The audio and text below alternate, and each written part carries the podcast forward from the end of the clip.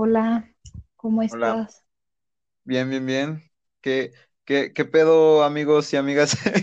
Estamos en el tercer episodio de, del podcast. Estamos con la invitada Tania. ¿Qué ¿Está onda, bien? chavos?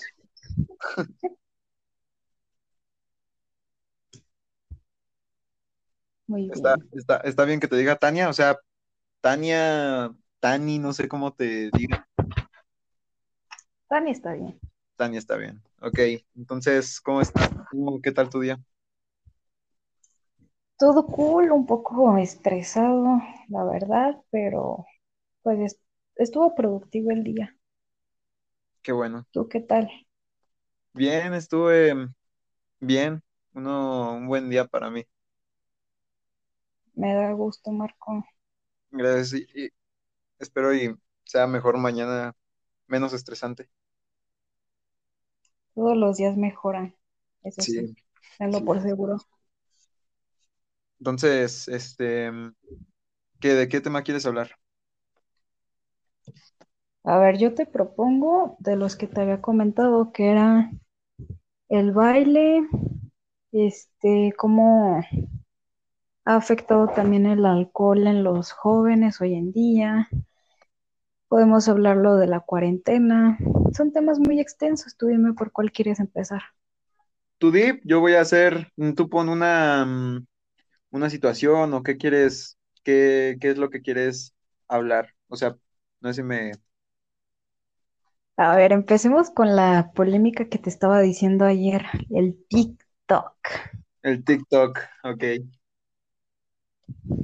A ver, ahí te va. Mira, yo estoy a favor de que neta, pues las redes sociales es lo de hoy en día, porque pues todo lo tenemos a la mano, podemos comunicarnos y todo ese rollo. Está chido, está cool. Pero hay, o sea, desde que empezó la pandemia, se empezaron a descargar muchísimos usuarios esa app, estuvieron pues haciendo TikToks, haciéndose virales y pues hasta eso todo cool. Pero llegó un momento donde yo sí tuve mucho enojo. O quizá muchos bailar, bueno, nos- los que nos dedicamos de lleno al baile, pues sí fue de, pues, ¿qué está pasando aquí? Porque muchas personas que son virales, que son famosas, este, comentaban, pues no sé, ya por simplemente grabar un TikTok, ya soy bailarina profesional. Y pues ok, muchas personas dicen ser algo que realmente no son. O sea, yo puedo decir, ¿sabes qué? Yo soy Masterchef. Yo soy una arquitecta. Nada más porque así lo pienso y pues creo que me queda un plano bonito y pues ya, ya lo soy de lleno. Pero no, no se trata de eso, sino se trata de dedicarle tiempo, esfuerzo, ser constante y no simplemente por decirlo. O sea, a ti te Eso pues sí me generó mucho, mucho odio. A ti te molesta que, que lo digan sin, sin haberse aventado, como por así decirlo, todo el esfuerzo de serlo. Exactamente. Y es que, ¿sabes qué? Otra cosa que se me olvidaba decirte es que un, fueron- bueno, se juntaron dos TikTokers, no sé cómo se diga, eh, soy TikTokers. ignorante del término. Sí, TikTokers. Este, el chiste es de que ellos en un video que hicieron eh, les comentaron, pero es que ustedes qué van a saber de baile, fue una, una bailarina de aquí de México, profesional, que ya tiene una academia, es directora y se la han aventado pues a eventos internacionales y digo, ah, pues qué chido. Pero los TikTokers lo que dijeron es que nosotros ya somos bailarines profesionales y varios artistas en vez de contratar a bailarines profesionales, pues a quienes contrataron a los TikTokers solamente por ser famosos. Y digo, pues está bien, esa es su imagen, les da más fama, pero los bailarines perdemos. Mm, sí es cierto ese, ese punto, porque, pero es que en un medio que supongamos que no trata tanto como del baile, este, mm, acá el concurso que fue mm, del- de, de los estados de aquí, no me acuerdo el de Party Monster, el de que vinieron hasta de Morelia, Intercolegial de de, baile. ándale, ese, ese sí era de, Uh -huh. de baile, o sea, no contrataron a TikTokers, obviamente, hicieron de personas que sí bailaban, pero cuando se masifica esto y tiende a ser más, este, más popular, se agarra mm, como, pues sí, como un, un algo para que atraiga personas. Sí, exacto. O sea, tienes que, ahora sí que los famosos o las personas que se dedican a eso, pues tienen que buscar gente que, que los ayude a crecer.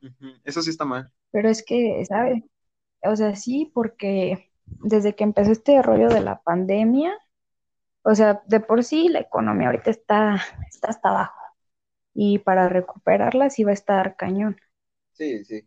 Entonces, desde que empezamos, desde que marzo, abril, pues se tuvieron que cerrar restaurantes, bares, en este caso, a lo del tema, pues academias de baile.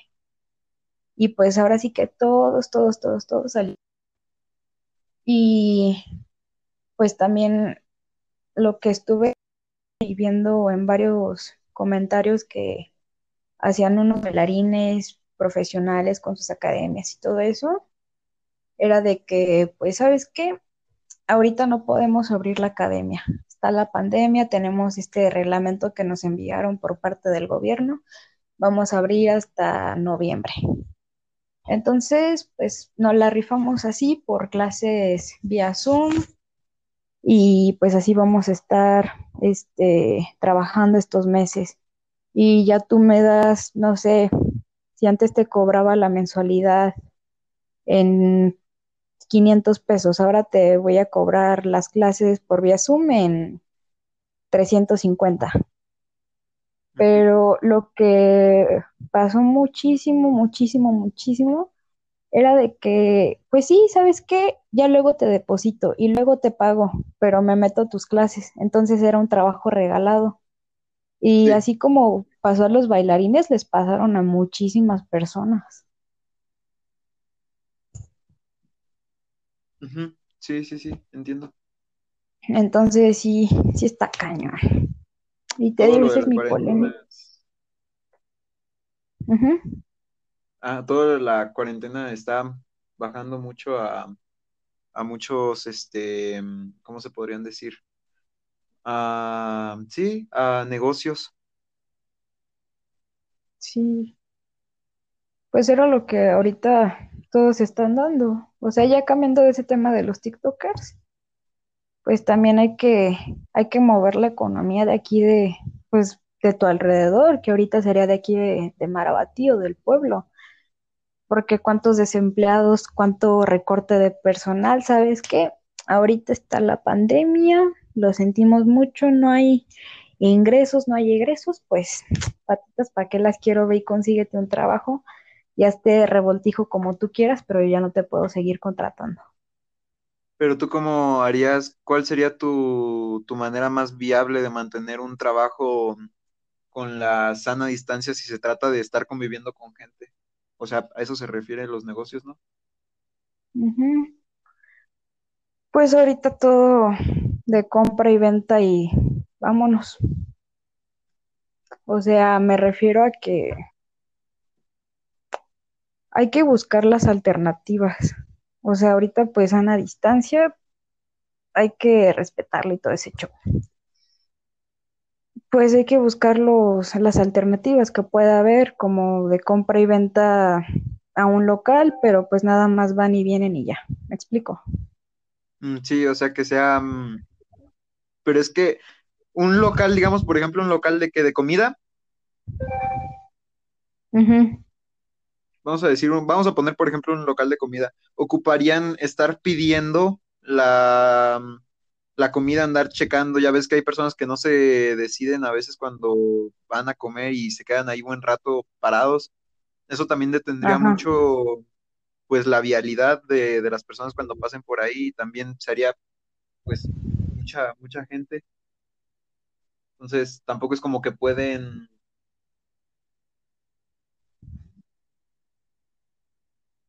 pues, Entonces sí, que no tener es, una, una que buena... no es muy factible, o sea que se estorbaría mucho.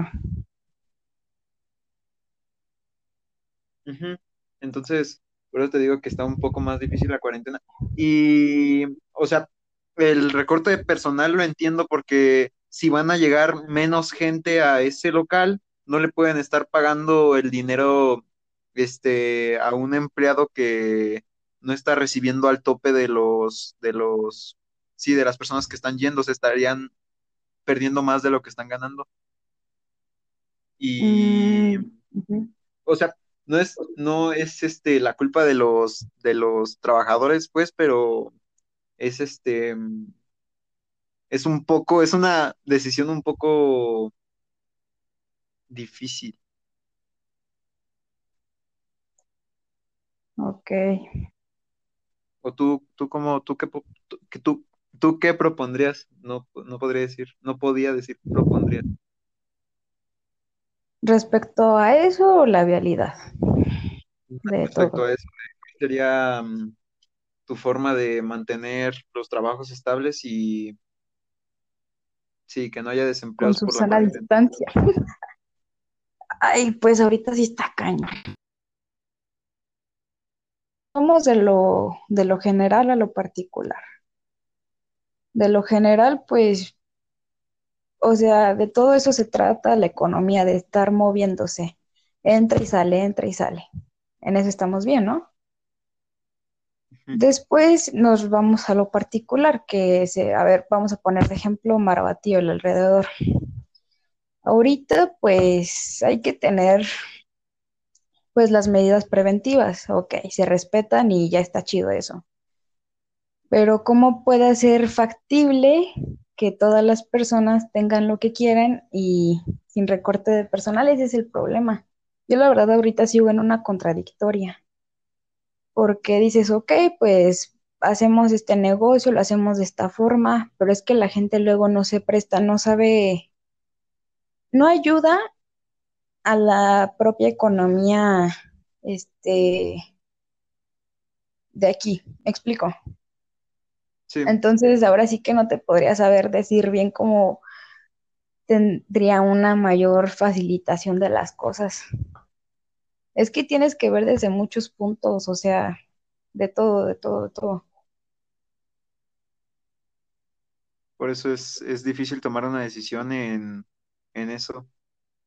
Es que nadie estaba preparado para una cuarentena. No, pues nadie, ¿quién se le iba a imaginar si todos estábamos haciendo nuestras cosas?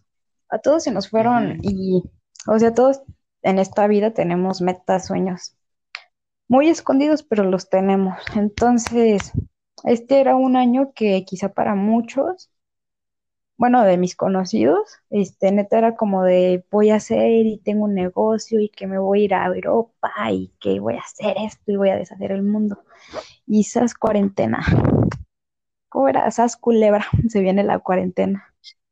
O sea, todo, todo se vino abajo. ¿A ti qué se te vino abajo de algún proyecto? A mí nada, fíjate, yo, yo lo iba a sentir como un año más, pero como no voy a clases y neta, yo, yo no, no tenía ningún plan. O sea, de hecho, todo lo que estoy haciendo, todo lo que he empezado a hacer es por aburrimiento, porque no tengo, no tengo nada que hacer. He aprendido a tocar. Este, bueno, eh, hice mi primer intento de escribir canciones, de hacer videos, de sacar un podcast, todo por la cuarentena, por no tener nada que hacer.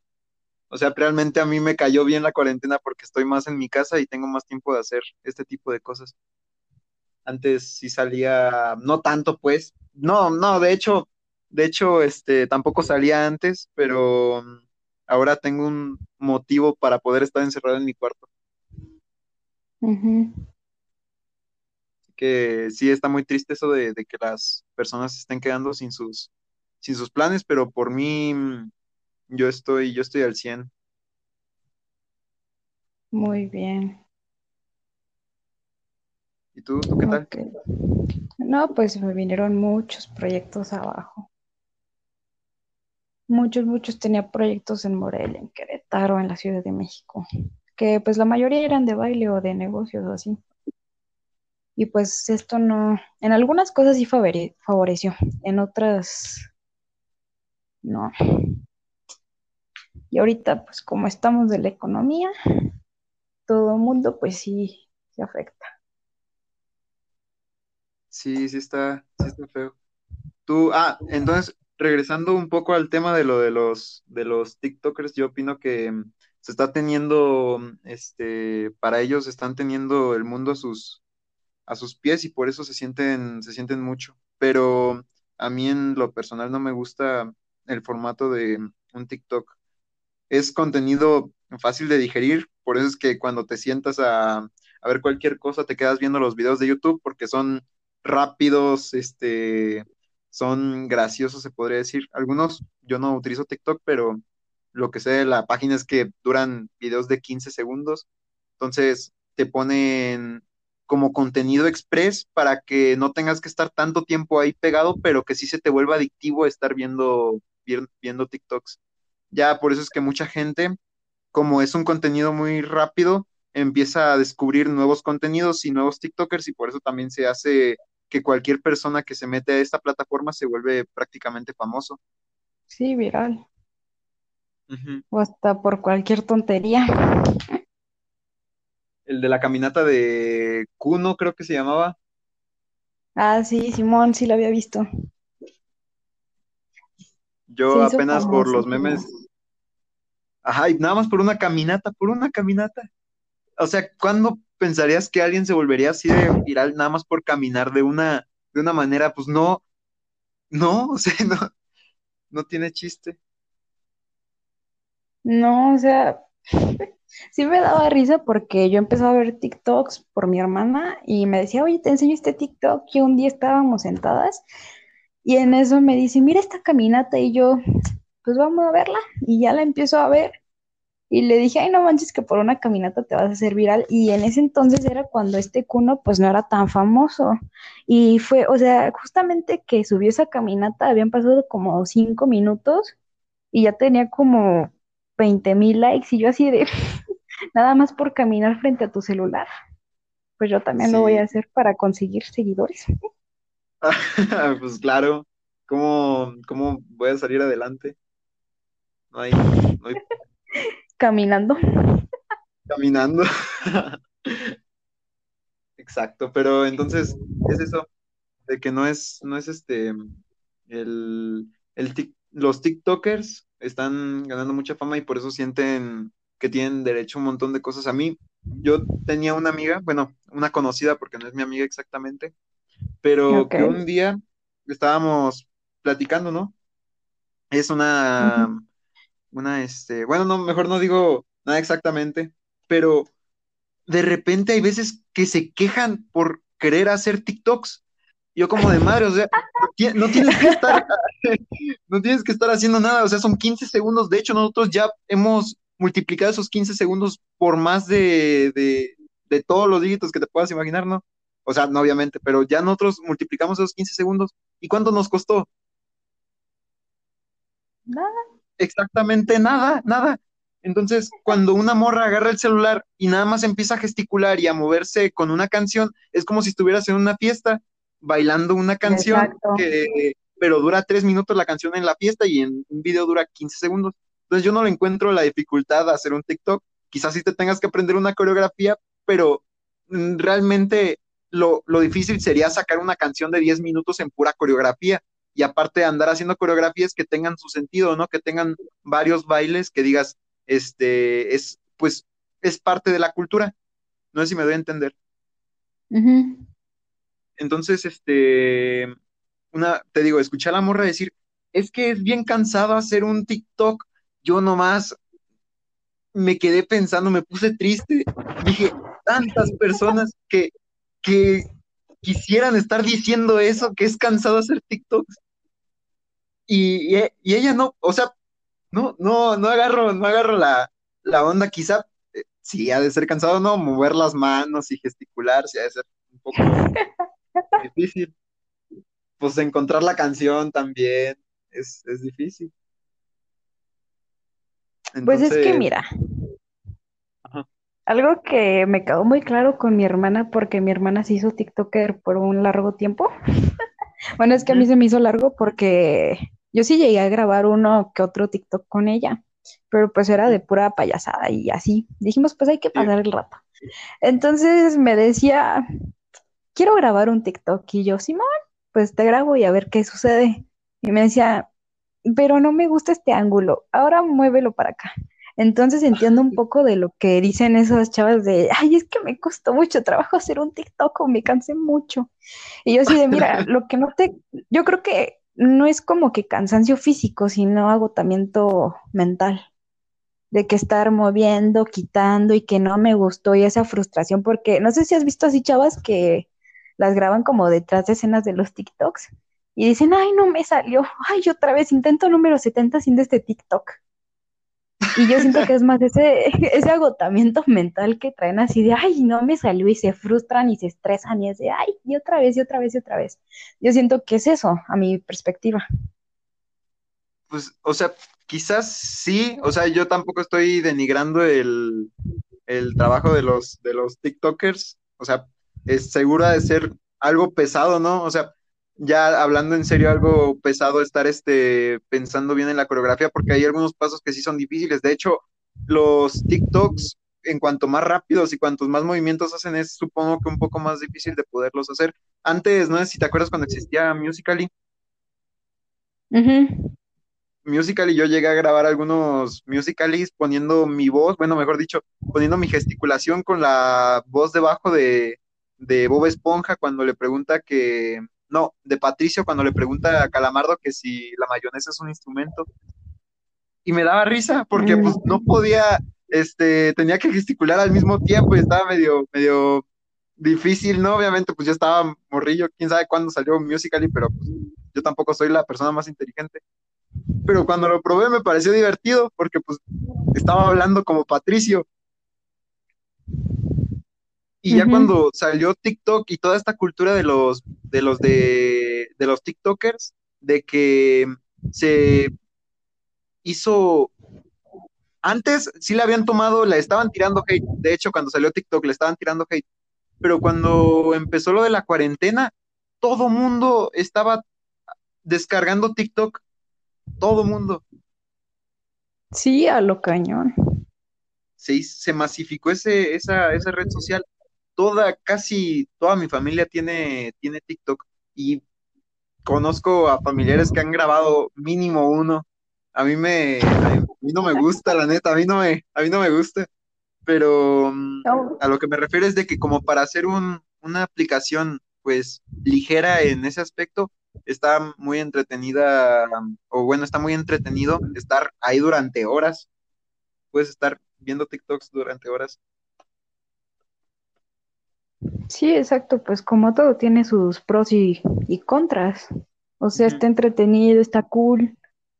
Y ahorita que dijiste que cuando empezó la cuarentena todo el mundo lo empezó a descargar, yo recuerdo que, bueno, es que yo empecé a escuchar de TikTok por ahí por del 2019, como a mediados más o menos, porque yo recuerdo que a una amiga le encanta pues todo ese estilo coreano y asiático y ay, no sé, la neta soy muy ignorante de eso porque no me llama la atención. El chiste es de que un día me dice, pues descarga esta app y yo, sí, pues ya, a ver qué show. Y ya le empecé a ver y te lo juro que no había muchas personas ni estadounidenses ni de Latinoamérica, eran muchísimas personas asiáticas. Entonces, bueno, no sé si llegaste a ver en su tiempo como por noviembre, diciembre y parte de enero, que TikTok en vez de estar llenos de medio mundo, estaban llenos de asiáticos. O sea, esa era una app neta que ahí estaban coreanos, chinos, japoneses y no sé quién tanto más. Sí, sí, sí, empieza la cuarentena, empieza la cuarentena y ¡zas! Medio mundo llega ahí y los coreanos bye bye. De hecho, no he visto un TikTok recientemente de algún asiático. O sea, no sé si se los prohibieron, si dijeron, sabes que ya no lo robaron medio mundo, pues ya no hay que grabar TikToks y hacemos otra app y así una cadenita. Está, está interesante eso, porque pues es un cambio muy, muy drástico, ¿no? Que hasta incluso ya no volviste a ver un, un TikTok de alguien de esos rumbos. ¿Mande? pero estuvo, ah, que es este, que fue un cambio muy, muy, muy pronto, o sea, de repente de estar viendo a puros coreanos y al final no ver a ninguno por la Exacto. masificación del medio. Pues hasta en, ¿qué es China o Japón? Tienen prohibido usar Facebook, ¿no? ¿O es ilegal? Ajá, es ilegal porque este, hay muchos, o bueno, se podría decir que hay como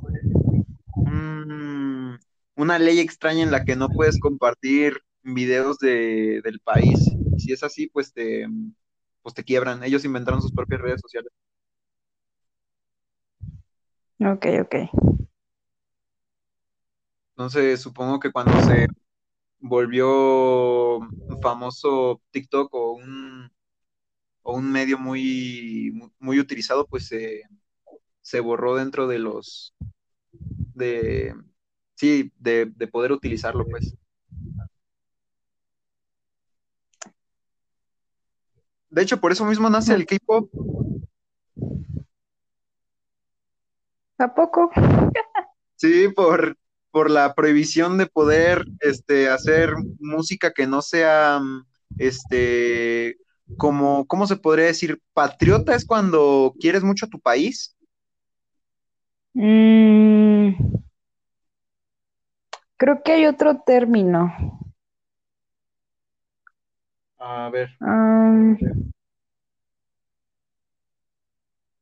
Sí sé de qué término me hablas, pero es que cre- creo que tiene otro nombre. Bueno, pero, pero entiendes el, el- a lo que quiero llegar, ¿verdad? Ya para no buscar el término. Entonces, la música, la única música que podía sonar allá era pura música patriótica, o sea, venerando al país, y de ahí nace el K-pop, y por eso se volvió como un, un, este, un hit, porque pues es popular aparte, o sea, es, es pop, es un, es, está destinado a ser algo, algo, este, algo consumible, una basura consumible, yo lo llamo, al igual que yo llamo al trap una basura consumible, este, al rap no tanto, porque el rap sí trata un poco más, este, el tema de la poesía, dependiendo pues de quién la, de quién lo haga, pero mm, a lo que iba es de que se hace algo consumible, así como TikTok, pero que este, que a final de cuentas, pues los, la banda más conocida, o bueno, supongo para mí la banda más conocida, la- el BTS, este, normalmente está, pues, tienen personas que le dicen qué hacer, cómo debe de, este, de vestirse o cómo debe de hablar con la prensa. Quizá no tanto de vestirse, pero cómo debe de hablar con la prensa. No se pueden molestar ni nada porque tienen una imagen. Justin Bieber fue muy criticado por, por ser una estrella pop y tratar mal a sus fans, pero mínimo él tiene la libertad de expresarse cuando los este, cantantes de K-pop o los artistas de K-pop no van a poder hacer eso nunca porque dependen de ese medio y nunca podrían este, verse afectados por su imagen, de hecho, porque están tan limitados por lo que los deja su manager que su, su vida se convierte en algo, en algo muy vacía, ¿no? Muy triste, no poderte expresar. Que pueden. Sí, sí, sí, te entiendo. Estoy buscando los términos que dejan por un lado como su vida, su, o sea, realmente no están viviendo como tal Ajá, y se expresan de la forma que a ellos les gustaría, siempre estando con limitaciones. exacto. Entonces, a mí en lo personal no, no me gusta el K-pop y no porque sea este muy básico ni porque no entienda el idioma, simplemente no, no le agarro el gusto y sí le he querido agarrar el gusto. Pero por más que puedes, pues no se puede, ¿vale? No, no se Lo puede que y es lo tuyo es tuyo. También hablando de, de, es que también es una comunidad muy tóxica, ¿no? Aparte de las relaciones mías, pues sí. Sí. Sí, o sea, yo conozco a, a gente, a- bueno, pues a gente que le gusta el K-pop, pero conocí una, una Ajá. morra que tampoco voy a decir nombre, pues, pero que defendía a sus chinitos o no sé, a sus coreanos, no, la neta, no sé, no, carezco de, de un radar que me diga que es un chino y que es un coreano, yo a los dos los veo iguales.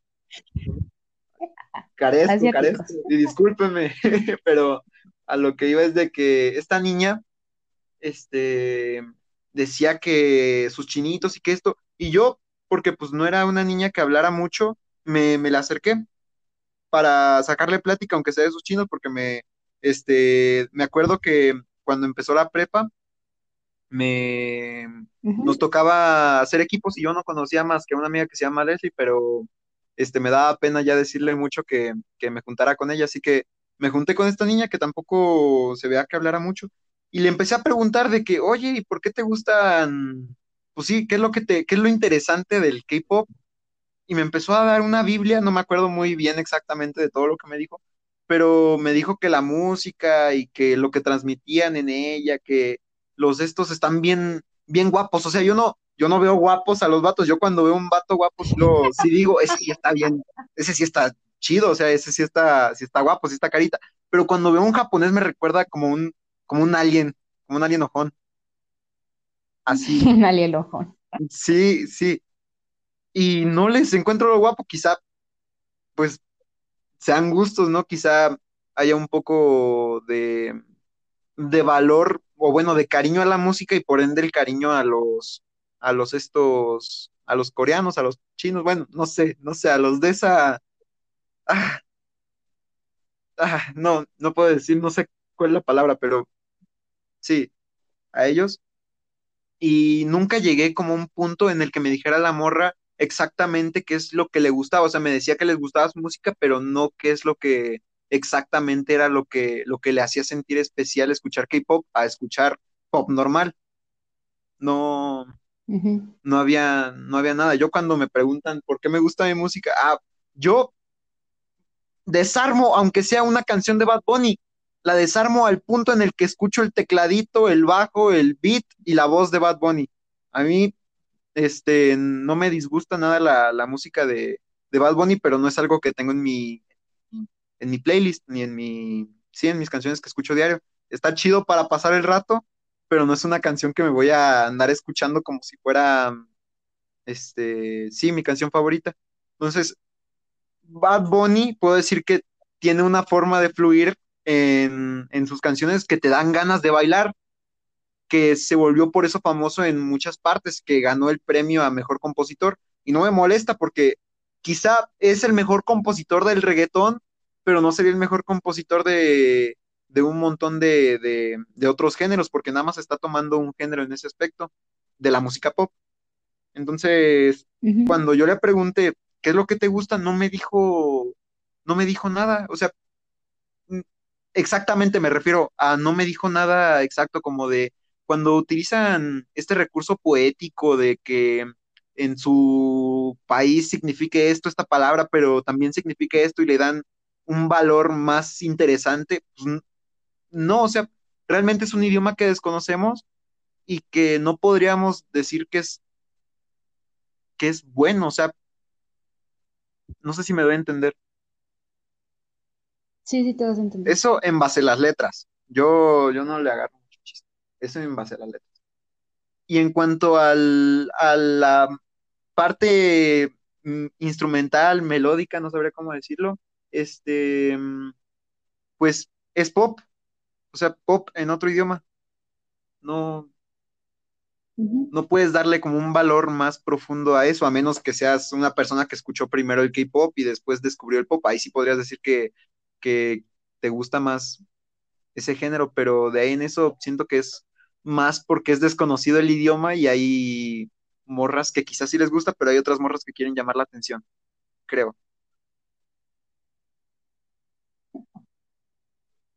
A ver, pues mira, lo primero que estaba diciendo era de que no le encontrabas el afán en sus caras, que los veías a todos iguales, que no sabías distinguir entre un coreano y un chino pues créeme y déjame decirte que yo tampoco. arre, arre, arre. Es que cada, es que, ¿sabes? Es que cada quien tiene sus estándares de belleza, o sea, a ti se te puede hacer linda, una chica de pelo rubio, ojo clarito y alta, súper de Victoria's Secret, y a mí se me puede ser la persona más fea del mundo. Igual sucede en esos casos, así de, neta, yo respeto pues cada género de, de la música y digo, pues hay que escuchar de todo, de todo un poco, a ver qué, qué podemos sacar de aquí, los beats, los puedo sentir, escucho esa trompeta en el fondo, escucho ahí un beat que me gustó. También soy un poco ignorante de la música, pero pues más o menos sí un, un tanto. Pero es que te digo, es cuestión de, de gustos de cada persona porque hay muchas personas que detestan el, el, reggaetón, dicen es que no le encuentro acá el, el saborcito, el flor, acá chido. Ah, pero le pones banda y dices, ay, no, déjate, te la toco con sentimiento y todo el show. Eso pasa con los, con el K-pop, neta, que a mí antes, de hecho, está chistoso porque yo hace unos, ¿qué? Seis años, siete, escuchaba K-pop y ya, con, o sea, yo decía, es música, música china. y ya con el paso del tiempo voy escuchando más canciones que sacaban de K-pop y yo así de, ay, ¿eso qué es? pasan seis, siete años y dije, pues voy a escuchar las rolas que antes escuchaba en el 2012, 2014, 13, ya ni me acuerdo. Y las escucho y digo, no manches, en ese entonces amaba el K-pop y ahorita ni me gusta, no le encuentro nada, nada de musicalidad, no, no me genera nada. Pero te digo, es cuestión todo de gustos. Sí, pero acá no estamos diciendo que escuchen ni que no. O sea, antes de que me vengan a atacar, si hay una morra que le gusta el K-pop, estaría en perfecto de acuerdo de que pudiéramos dialogar de forma civilizada, nada de, de sí, de, de, odio? O sea, me gustaría que me hicieran cambiar de parecer. Si quieren, yo también me vuelvo K-Popper. Arriba Kim Muyong. Y pues sí. Kim, ¿Cómo se llamaba el presidente de, Corea del, del, Sur? Creo que sí era Kim Muy del sur. Del sur, ¿verdad? Era Kim. Sí, ay, no. No, no sé cómo se pronuncia. bueno, pues ya, ya saben, ya saben. Entonces, este. Ese tipo. Ajá, ese, ese, bro. Ah, ah, ah, ahorita saco. Entonces, sigo de que. Sí, yo he escuchado a muchas personas que dicen. Este el reggaetón es muy básico, de que es esto y esto. Yo a veces me pongo a pensar que ellos quieren perrear con Beethoven, ¿no? O sea, viendo que no, que no, este, les gusta el reggaetón, pues con qué es lo que, qué es lo que escuchas en una fiesta. O sea, es obvio que no te vas a poner a una canción de K-pop mientras estás en una fiesta. Quizá si es un club de personas que escuchan este género, pues sí, pero cuando es un lugar, nada más una fiesta, una reunión, se pone reggaetón porque es algo que, puede, que todos han escuchado, es algo destinado a ser, este, mm, algo destinado a ser, sí, así, algo digerible, una basura consumible. No es tampoco una canción que digas, wow, qué, qué profundo, que te pongas a llorar, qué profundidad. Obviamente depende del, del, este, de las circunstancias, si estás dolido por tu, por, por alguien que te dejó o algo así, pues si te echas una lloradita con alguna rola de reggaetón, pero no por la profundidad de la canción, sino por el sentimiento que tú le das a esta, a esta canción. No sé si me doy a entender.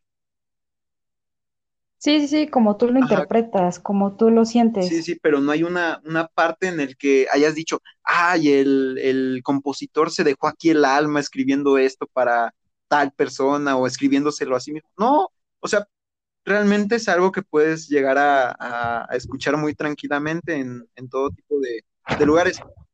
Pero empezar a criticarlo como si fuera un género que te estás tomando en serio acá de que digas es, es basura o yo escucho este tipo de género, quizá no lo conoces porque pues tú escuchas reggaetón o algo así, a mí me molesta, me molesta mucho mucho, mucho, mucho. Me llega a un punto en el que, en el que hasta yo me pongo, me pongo a, pues sí, intentar ser empático de que quizá él no sabe lo que, lo que es estar en una fiesta o algo así, o quizá no sale, no sale mucho para darse cuenta que este no es la música que todos escuchan diariamente, quizá algunas sí les guste, pero tampoco denigramos a las personas que les guste. Decimos, ah, bueno, yo no entiendo qué es lo que te gusta del reggaetón, pero qué chingón que, que, este, que, que te guste, a ver si, este, si me dices qué es lo que te gusta o algo así. Si no te gusta, no hay pedo, carnal, no hay pedo, no hay pedo, pues realmente a mí antes no me gustaba la banda para nada, para nada me, me repelía. Cada que estaba escuchando bien tranquilo mi música y empezaba a, escuchar las trompetas, tri, tri, decía, madre, ponía, una, cara de, asco y decía, no mames, ¿cómo van a poner banda? Pero ya después le fue agarrando hasta el gusto, ya puedo ponerme a cantar con mis primos y, ¿sabes?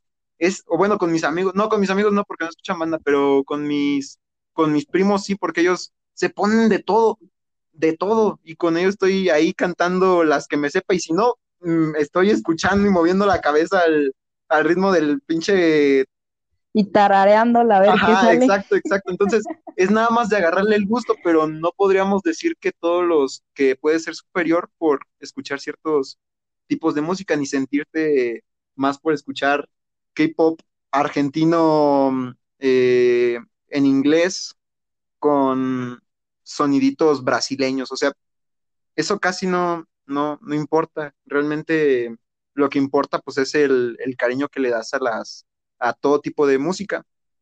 Ahí, pues a final de cuentas es música, o sea, no es algo que te afecte realmente.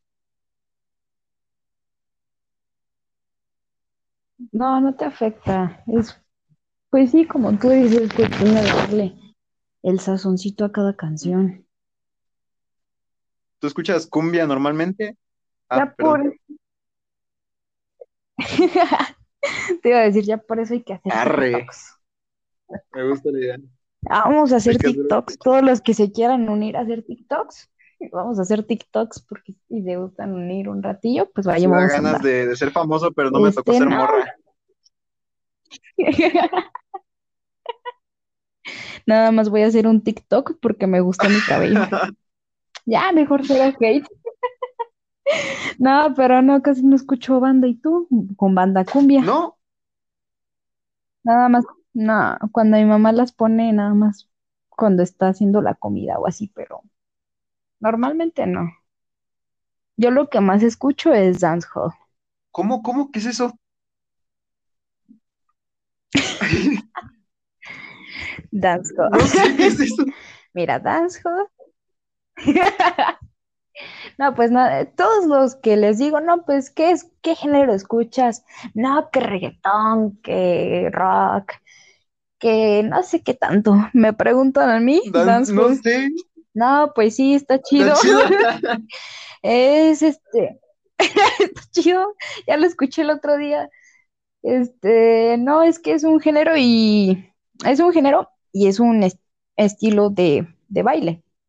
Este, no sé si has visto alguna película de Jamaica, de Brasil, de África, y no sé si has visto, yo creo que alguna vez en tu vida has visto bailando ahí como que en África, este, como que en, en terracería y moviendo mucho su cadera.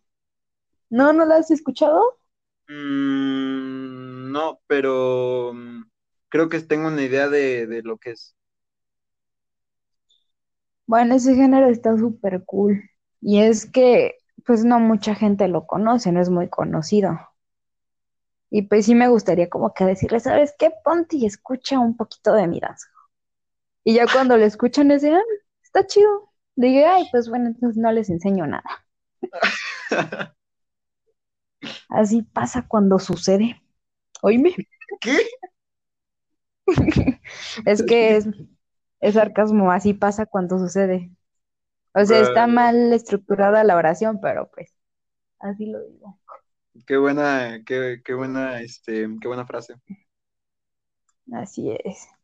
A ver, yo te quiero sacar este tema de la cuarentena. Me, me tiene muy picada. Volvemos a la cuarentena. Dejamos el K-pop y los TikToks a un lado. Y el dance hog. y el dancehall y los coreanos y chinos. Dijimos, no, ya, ya sáquense a volar. De lo que sea, todo, todo. Ahora, de todo un poco. Este, ¿recuerdas que te dije desde un inicio sobre el alcohol?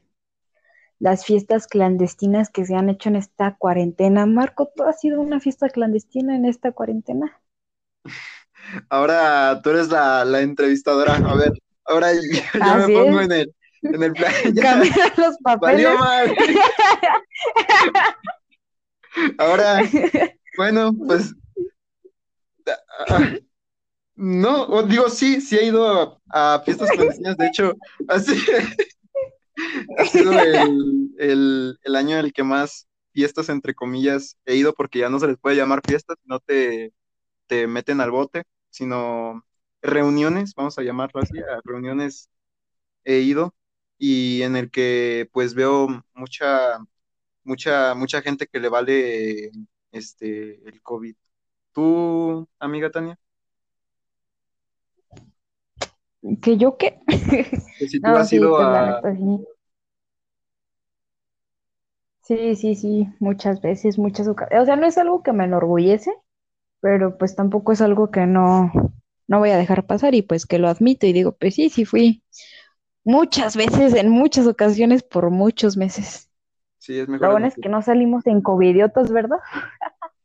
No, Mm, no, A ver, y ahora hay que sacar el tema ese que me da un montón de risa. Ahorita seguimos con esto del alcohol, las drogas y todo eso. Pero no sé si viste un montón de publicaciones de quemados Marabatío, covidiotas y no sé qué tanto. Yo me estaba muriendo de la risa. hubo un pedote ahí. Es que mm, de repente empezó a salir ese tipo de, de, este, mm, de, de páginas, pero como yo no soy una persona que tiene un amplio círculo social, pues nunca me di cuenta de, de lo que publicaban ni de nada, porque nunca me llegó, hasta que un día me llegó una página que decía, mm, este, no, solo ve mi historia, decía a ver, pinches morros pendejos, dejen de andar haciendo páginas piteras y empiecen a ayudar en su casa. Esta morra vi que estaba haciendo esto y esto y esto y esto y esto, y empezó a, sí, como a intentar tirar estas páginas por, por no gustarles, y supongo que pensó que yo era uno de los que, de los que estaban en ese, esa página, o quizá de los que andaban contribuyendo, y yo le dije, ¿qué pasó? Y me dice, ah, es que esto y esto está quemando una, una persona, anda quemando un montón de personas y y todo esto ocurrió y pues yo le dije, ah, pues yo no sabía, me dice, ah, sí, bro, no te preocupes, nada más es, es a, los que a los que sí les haya pasado y aquí pues para decir que, que esto fue la verdad y ya me dijo, buenas noches, te cuidas y ya como de, ah, buenas noches, también cuídate. Está, súper, súper bien, o sea, después de que te hayan mentado la madre en una historia, pues está bien que te digan un buenas noches, cuídate. Entonces, este, ya Pues al menos a te ver. deseó el bien. ¿eh? Chinguen a su madre, ¿Te me cuidas, morros mijo? mecos. Sí. Buenas noches. Sí. Es- Ya te quemé, ya te, ya te golpeé, ya todo. Buenas noches, mijo, te me cuidas. Sí, ya, pero, pero bueno, mínimo, mínimo me quedé pues sin, sin ser quemado. Yo pensé que me habían, que me habían, este, que me habían quemado, que habían quemado a alguien de mis amigos y por eso pensé que estaban viendo mi, que estaban, este, en mi historia, bueno, en mi historia, perdón, que me habían seguido a mí, pero ya después, no, era nada más una equivocación. Pero después hicieron covidiotas. ¿Tú qué tienes de, de experiencia con lo de quemados marabatíos? Ay, mijo, ¿qué no? ¿Por qué? ¿Qué pasó? A ver, ahí te Ah, bueno, tampoco este es quemados Ah, no es espérate. Si, si quieres contar la, la historia, este no va a ser la segunda parte. O sea, puedes decir que nada más pasó algo, pero, pero que al final. Sí, o sea, tr- tranqui. Aquí, a ver, ahí te va, mijo, ahí te va, ahí te va el chisme. Ahí les va. No, no es cierto, no. Oh, Hasta eso, afortunadamente, no, ya me imagino, parte 1, quemados marabatío, parte 2, parte 3, hasta la parte 40, hasta así. porque pueblo chico, infierno grande, sí, no, no, la gente, la gente está, está cañona. Pero no, o sea, la neta, a mí afortunadamente no me, no me pasó nada. O sea, yo checaba mi Instagram y todo ese show. Y igual de la nada empecé a seguir, bueno, empecé a ver mis seguidores y ya vi Covidiotas Marabatio, Covidiotas Nuevo, Covidiotas 00 y Covidiotas y yo, ahora estos locos que traen. O sea, te digo, afortunadamente a mí no me quemaron. dije, ay, pues ya, mínimo. Pero sí empecé a ver que muchos, pues igual como salía a fiestas clandestinas y todo ese show, pues con las personas que me relacionaba. Entonces me daba mucha risa porque pues yo estaba en una fiesta y yo salía de fondo en la imagen, ¿no? Así era como de, ay, no, indirectamente también me están quemando, pero bueno, ánimo. Ánimo. pues, ¿qué más? Ah, pero es que la neta, o sea, es que te digo, o sea, a mí no me pasó nada, pero pues a mis cercanos sí. Hiciera de, oye, pues ya bájale a tu show, que ya sabemos quién eres. Y de hecho a mí me dijeron, no, es que me mandaron un mensaje y me dijeron, oye, Tania, que que según tú quisiste quemar a una chava y que quién sabe qué, yo, ¿ahora cuándo? o sea, te digo, es que está chistosa la situación, pero, o sea, es como que estar viviendo vida ajena y pues ahora sí que exponiendo la intimidad de los, de los demás. Es que es incluso hasta Porque, sí, es que, o sea, yo llegaba a ver si ves que en Instagram puedes poner mejores amigos o tu, historia, tu historia en público, mejores amigos o público. Y pues según mejores amigos, pues no es para exactamente tus mejores amigos, sino para personas que dices, ah, pues yo creo que aquí no me van a juzgar y por eso subo esta historia. ¿Sí me explico? Entonces muchos conocidos, bueno, no, ¿cuáles muchos? Como dos o tres conocidos subían sus historias a nada más a mejores amigos que estaban en una fiesta o algo así. Y ya salían esas historias en covidiotas, así de, ah, pues mira, yo creo que te, te quemaron hasta tus propios cercanos, o sea, ¿qué pasó ahí?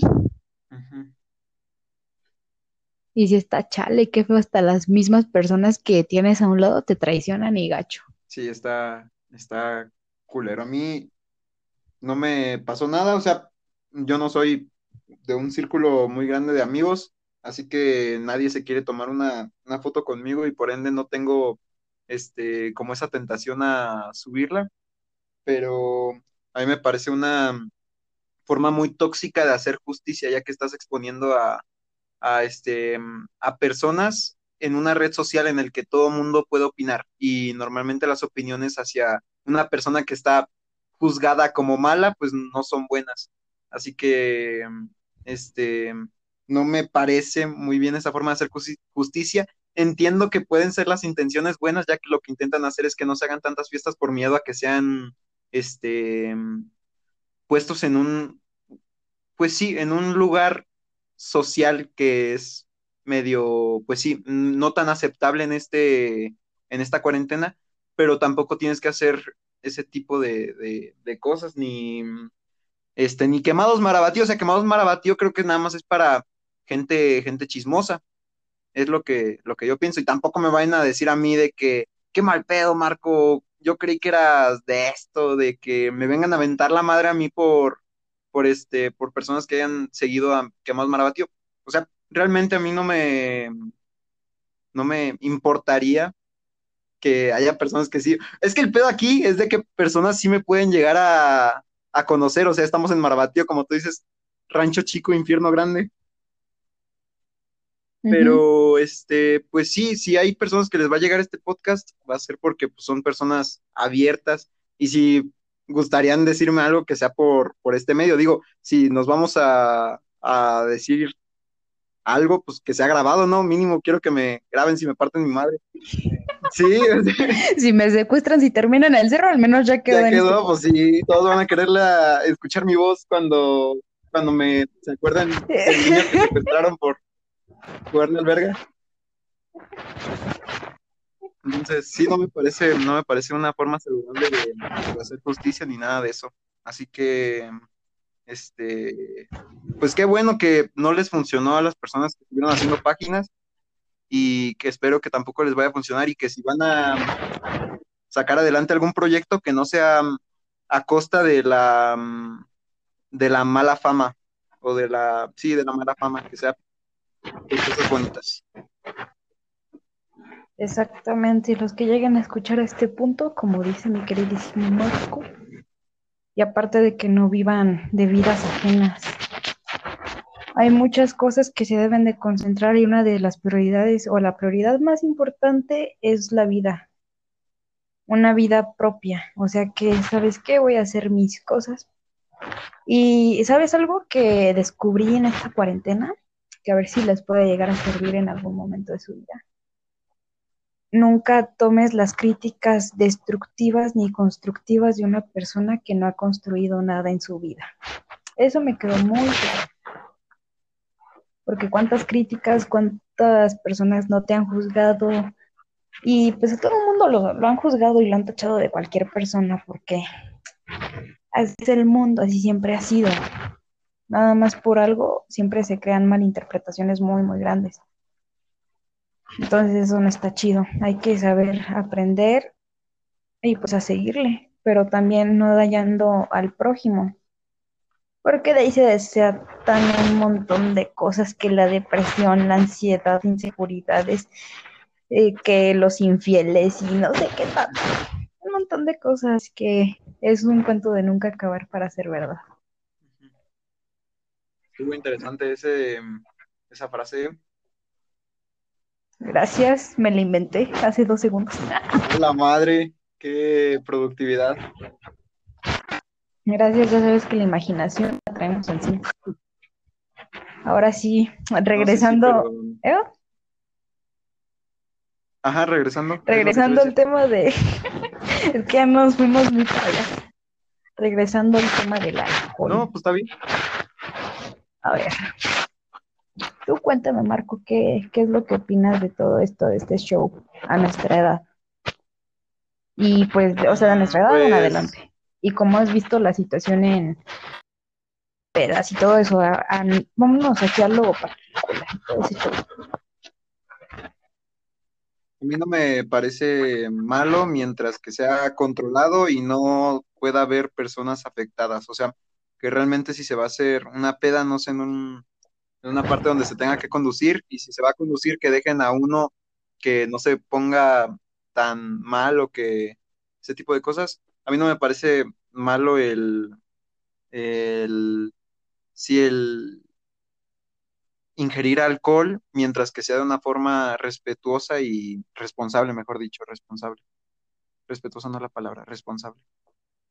Hacia todas las personas pues que vayan a ir porque pues cuando se trata de no estar al 100. Sí es, preocupante. ¿Tú qué opinas, amiga Tania? Ay, pues el alcohol. Pues está rico, está chido. Me gusta su saborcito. No, pues, el alcohólica hablado. Nada, no es cierto. pues era para relajar aquí. Pues mira, la neta, sí está bueno. Pero se hace un problema muy cañón. O sea, ¿cuántos conocidos no he tenido que están cayendo ahorita macizo? Es que neta te juro que, o sea, les juro, te juro, quien sea que vaya a escuchar esto, pero en esta cuarentena neta aprendí un montón de cosas, pero un montón. Y ahorita me estoy abriendo de, muchas formas, pero neta que aprendí de muchos alcohólicos, me dieron muchas terapiadas por ahí. Y la neta, pues mi círculo social siempre ha sido este de un rango pues mayor. No sé si lo has llegado a notar. Bueno, muchas personas ya saben, pues, con qué, cuál es mi círculo social. Entonces, estas personas siempre han sido de, hey, que se arma el fin, no, pues vámonos a, a una pedita. Va. A los dos días, pues vámonos por una chita. ¿Va? Y así se la pasan consecutivamente. Y si ese, pues, ¿qué estás haciendo de tu vida? Mi opinión es de que está chido, pero siempre y cuando tengas un límite. O sea, siempre ten en cuenta los límites, tenlos ahí al margen, tenlos presentes y llévalos en tu vida cotidiana. porque puedes probarlo y decir, ¿sabes qué? Pues está chido, pero hasta aquí, no quiero más.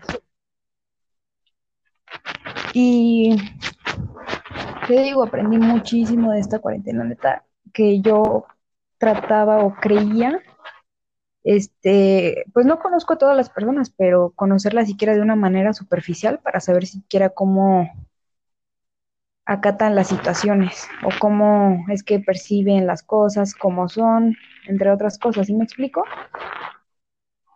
Simón.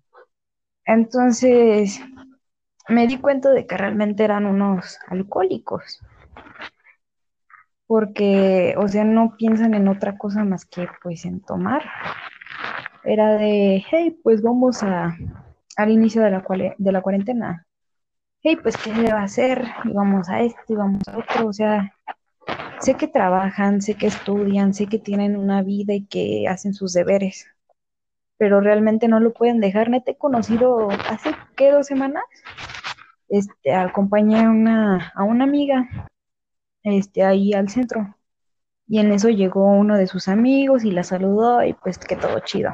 Y en eso le dice, no, pues vamos a pistar y quién sabe qué. Y yo así de, vamos a hacer unas cosas al centro, así que con permiso, estamos muy ocupadas. Y le dice su amiga, le pregunta a mi amiga, su amigo, ¿y cuánto llevas tomando? Y dice, no, es que ya vamos como para el quinto día. Y así seguido, yo así de, chale, pues de dónde sacan dinero, energía, este, de dónde sacan todo. Y, o sea, qué necedad, porque siento que no es una necesidad, sino una necedad, el estar tomando esa forma. Y así. Entonces, ¿tú qué, cuál es, cuál es tu mensaje a, a las personas que... Pues que, le tipo de duro. No, no es cierto, no. Tania, Es estás, broma, es estás broma. diciendo que... Perdón, mi sentido del humor es un poco raro, pero Es, es- eh, es que te pusiste seria por un minuto y de repente yo dije, ah, pues es un tema un poco más serio, pero de repente es que es algo muy, muy de mí. Cuando estoy hablando algo muy, muy serio, me gusta re- como que agregarle su toquecito de, pues, de risas. ¿Cómo le haces en un funeral para Digo, no pues en paz verte tan descanse mal? y, y pues vámonos a pistear. No, la neta es ¿Qué de que, pasa, güey? Para que no nos toque a la nosotros. neta es de que, pues hay que saber de todo en esta vida. Hay que tener malicia con quienes estamos y hacia dónde, saber hacia dónde nos dirigimos. Porque las salidas fáciles y las salidas difíciles están esas dos opciones. ¿Cuál es la que, te pregunto a ti, Marco, cuál es la que normalmente toman las personas? Mm, Exactamente, las Las fáciles. fáciles, supongo. Sean lo que sea, sean las drogas, en el alcohol, en lo académico, eh, buscan las salidas fáciles porque son personas conformistas. Pero la neta, mi mensaje a lo que yo he vivido en mis experiencias es de que la neta hay que tener límites en esta vida. Si vas a hacer algo, ok, hazlo, pero ya sabes las consecuencias que conlleva. Ya sabes que si sigues tomando de esa forma, porque una persona a los que 14, porque a los 13 todavía como que no, todavía están medios verdecitos, que como a los 14 ya estás más consciente de, de las consecuencias, ¿no? Ya dices, pues si brinco, pues voy a caer, si me caigo, pues me levanto. Consecuencias positivas o negativas. Entonces ya una persona pues ya sabe pues las consecuencias que conlleva. El alcohol pues sí está chido su sabor, está chido pasarla con amigos en una fiesta y que vamos por una botella y que saca el pisto y que esto y que el otro. No, pues está chido. Pero ahí es donde debes de saber, ¿sabes qué? Yo llego hasta aquí y yo sigo mi camino. Pero es lo que la gente no sabe. Decir hasta aquí pongo mi límite, pongo un margen, porque eso yo no es lo que quiero. ¿Cuántas personas no se dejan o no se sonsacan por los demás porque son muy ingenuas y en una parte yo me, me identifico de que se dejan llevar nada más porque sus amigos lo hacen. Y esos no son realmente amigos, amigos. Hay unos que sí, hay otros que no. Pero es que el alcohol que te deja, nada bueno. Te mata tus neuronas, te daña tu hígado. ¿Qué más te puede dañar? Ya se convirtió en un podcast cristiano. Es cierto, no tomen alcohol. Es, es cierto, del pisten bacacho. Dándole la espalda a Dios. Usted pistele. No, sí, pero. Dios, Todo por eso deja Dios no un sorbito paz. de agüita. Hoy, hoy estoy sana. No, invente. Estar hablando ya se acerca me antojó. del alcohol que es malo tomarlo, pero déjale. Sí. No, sí, sí, entiendo, entiendo tu punto de que, de que quizá no está mal mientras sea una, un este, mm, un consumo pues responsable, pero cuando se hace mm, sin esa mm, como limitación, como tú dices, puede ser muy dañino para, no solo para ti, sino para las personas que te rodean.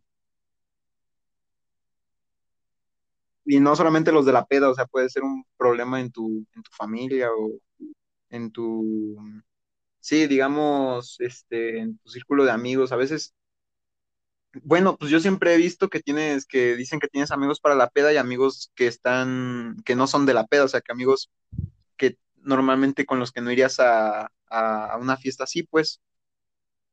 Hay amigos que te dicen, vente, vamos a, pistear y que esto y, y que esto y que esto, arre, arre, pues. Y hay otros que te dicen, vamos a dar la vuelta, vamos a comprar este tal y tal, una, una nieve, o vamos a sentarnos ahí en el, en el centro, vamos a dar la vuelta al centro. Y arre también está bien. Y ninguno de los dos tiene un menosprecio porque ambos están contando contigo. Pero es más fácil perder a un amigo de la peda en la peda porque no hay esa conexión fuera de que quieran pistear que un amigo que conoces porque no pistean, o sea, porque este, pues sí, porque hay un vínculo más, más, sí, más fuerte, es eso lo que voy. Entonces, este, ¿qué era lo que iba? De que, ah, sí se pueden llegar a perder un montón de amistades por, por, este, pistear o por ir a un chingo de fiestas, y no está mal, o sea, no está mal ir a fiestas, el problema es el que no tengas un límite o que no tengas una responsabilidad porque puedes afectar no solamente a ti, sino a un montón de, de, personas y amigos tuyos. Y nadie quiere ver a nadie afectado, la verdad. De mi lado no quiero ver a, aunque sea una persona que deteste o que odie con todo mi, mi ser, creo que nunca le desearía que tuviera algo malo. Qué bueno que tienes ese pensamiento, es lo que muchos deberían de tener, desearle el bien a su, al prójimo. Y pues la neta, ahorita recordando, uh -huh. pues es que estaba recordando, ah, no, ajá, recordando. los amigos de la peda y amigos para un café y amigos para esto y para lo otro. Pues yo voy a compartir mi experiencia de que no voy a ser tan específica, pero sí en ciertos puntos hace que, bueno, es que yo llevo muchos años saliendo a fiestas y induciéndome a ese círculo social, no exactamente del vicio, pero sí a las fiestas y que les Llevo en esto como unos seis años más o menos. Ya llevo pues un ratillo, entonces ya sé pues un poquito. Y me hace falta aprender mucho, pero yo en ese entonces consideraba pues a muchas personas así como de, ah, tú eres mi mejor amigo, tú eres mi amigo cercano y que es, o sea, amigos de peda, yo los consideraba mejores amigos de para toda la vida. Y ya con el paso del tiempo vas entendiendo de que no, o sea, hasta el día de hoy nada más tengo una, bueno, tengo dos amigas de que realmente sí son amigas, amigas, y les dice, ¿sabes qué? Vamos por un café, vamos por esto, vamos a una fiesta, vamos a esto y vamos al otro lado, y que sabes que están ahí. Y los otros es de, te los encuentras en una peda y, ay, ¿qué pasó, compatriota? No, que acá, que tú eres mi hermano, mi amigo. ¿Cuál hermano, tu amigo, si ni siquiera estás para esa persona en los momentos más difíciles? O sea, eso sí, Yo sí decía, chale, que fue que la gente sea así. Por eso hay que saber distinguir con quién sí, con quién no. Hay que tener tantita malicia de la gente, porque dices, pues este es mi mejor amigo, pero al día siguiente te va a traicionar. Y no todos, pero pues así ha sido la mayoría. Ahora sí, continúa. Pero ¿no crees que con esa idea no te puedes abrir a conocer a gente? Yo sí, a mí me gusta mucho conocer a la gente. Las escucho, las analizo y las observo. Y luego las ignoro, no, no es cierto. este. Tania, ¿qué onda? es, es, muy bipolar esta, esta plática. De repente estamos serios, después dices algo y me, me, me saca de pedo, me, me da un error. No, es que te digo, cada quien tiene su sentido del humor muy diferente. te digo, no me imagino. En un funeral. ¿Cómo serás? o sea, entiendo que hay momentos de. No, entiendo que hay momentos de seriedad, pero imagínate estar así platicando. ¿Tú, ¿Tú cómo crees que es una plática contigo? ¿Estaría poca madre o, sería algo trabada? ¿Tú cómo lo dirías que es? Poca madre, te la pasas riendo en los momentos más serios. No sé por qué sea, pero pues así soy. Sí. Simón, para, para, amenizar un poquito este, esto. Para que no haya tanta Porque no, luego se nos viene medio maraba encima y pues hay que tenerle todo sentido del humor. No, no digas porque ya yo, yo no quiero, yo no quiero en polémicas. En, este ninguna pelea. De hecho, voy a poner, voy a editar, voy a poner primero todo lo que se menciona en este, en este podcast es, es este, una dramatización. Ninguna de estas problemáticas sucedió realmente. No, vi. ya tenemos nuestros guiones aquí. No. Bueno, pero ya, ya volviendo al tema. Sí, sí, amo los Este, no, o sea, no me limito a, a conocer gente ni nada de eso por el estilo. Sino, o sea, te digo, me gusta como cualquier persona, bueno, no como cualquiera, pero pues me gusta pues decir, ah, pues está chido tu plática, me, me es interesante tu persona, a ver, sígueme contando más. Ahí es cuando yo pues decido en qué se convierte también con sus acciones porque no solamente se trata de sus palabras. Siempre lo he dicho, es una frase en latín que espero y algún día pues le llegue a servir, es facta non verba, hechos no palabras. Eso significa. Entonces, pues ahí con los hechos también te vas distinguiendo quiénes están ahí, quiénes no, con quién puedes confiar. O sea, a mí me puede llegar una persona a hablar el día de hoy y si digo que está chido, que la plática, ok, pero ahora también demuéstramelo con tus acciones. Y ya dependiendo de eso, pues puedo decir, no, pues eres mi, en mi caso eres mi compañero de baile, pero no eres mi amigo. Eres mi compañero de clase, pero no eres mi amigo. Eres mi amigo de peda, pero no eres mi amigo. O sea, hay que saber como que ir distinguiendo las cosas poco a poco. Eso me ha funcionado mucho a mí. Y hasta el día de hoy. Y muchos dicen, es que, ¿sabes? Es algo que, como que yo creo que a todos les pasa como que, neta, no sé, pero me desespera porque son, son bien sentidos luego. O sea, a veces yo lo llegué a hacer en su momento, pero luego sí son bien sentidos porque tú les dices la verdad así de, pues, ¿sabes qué? Es que tú eres mi compañero. Yo sí se los he dicho en sus caras. Pues es que eres mi compañero, eres mi compañero de baile.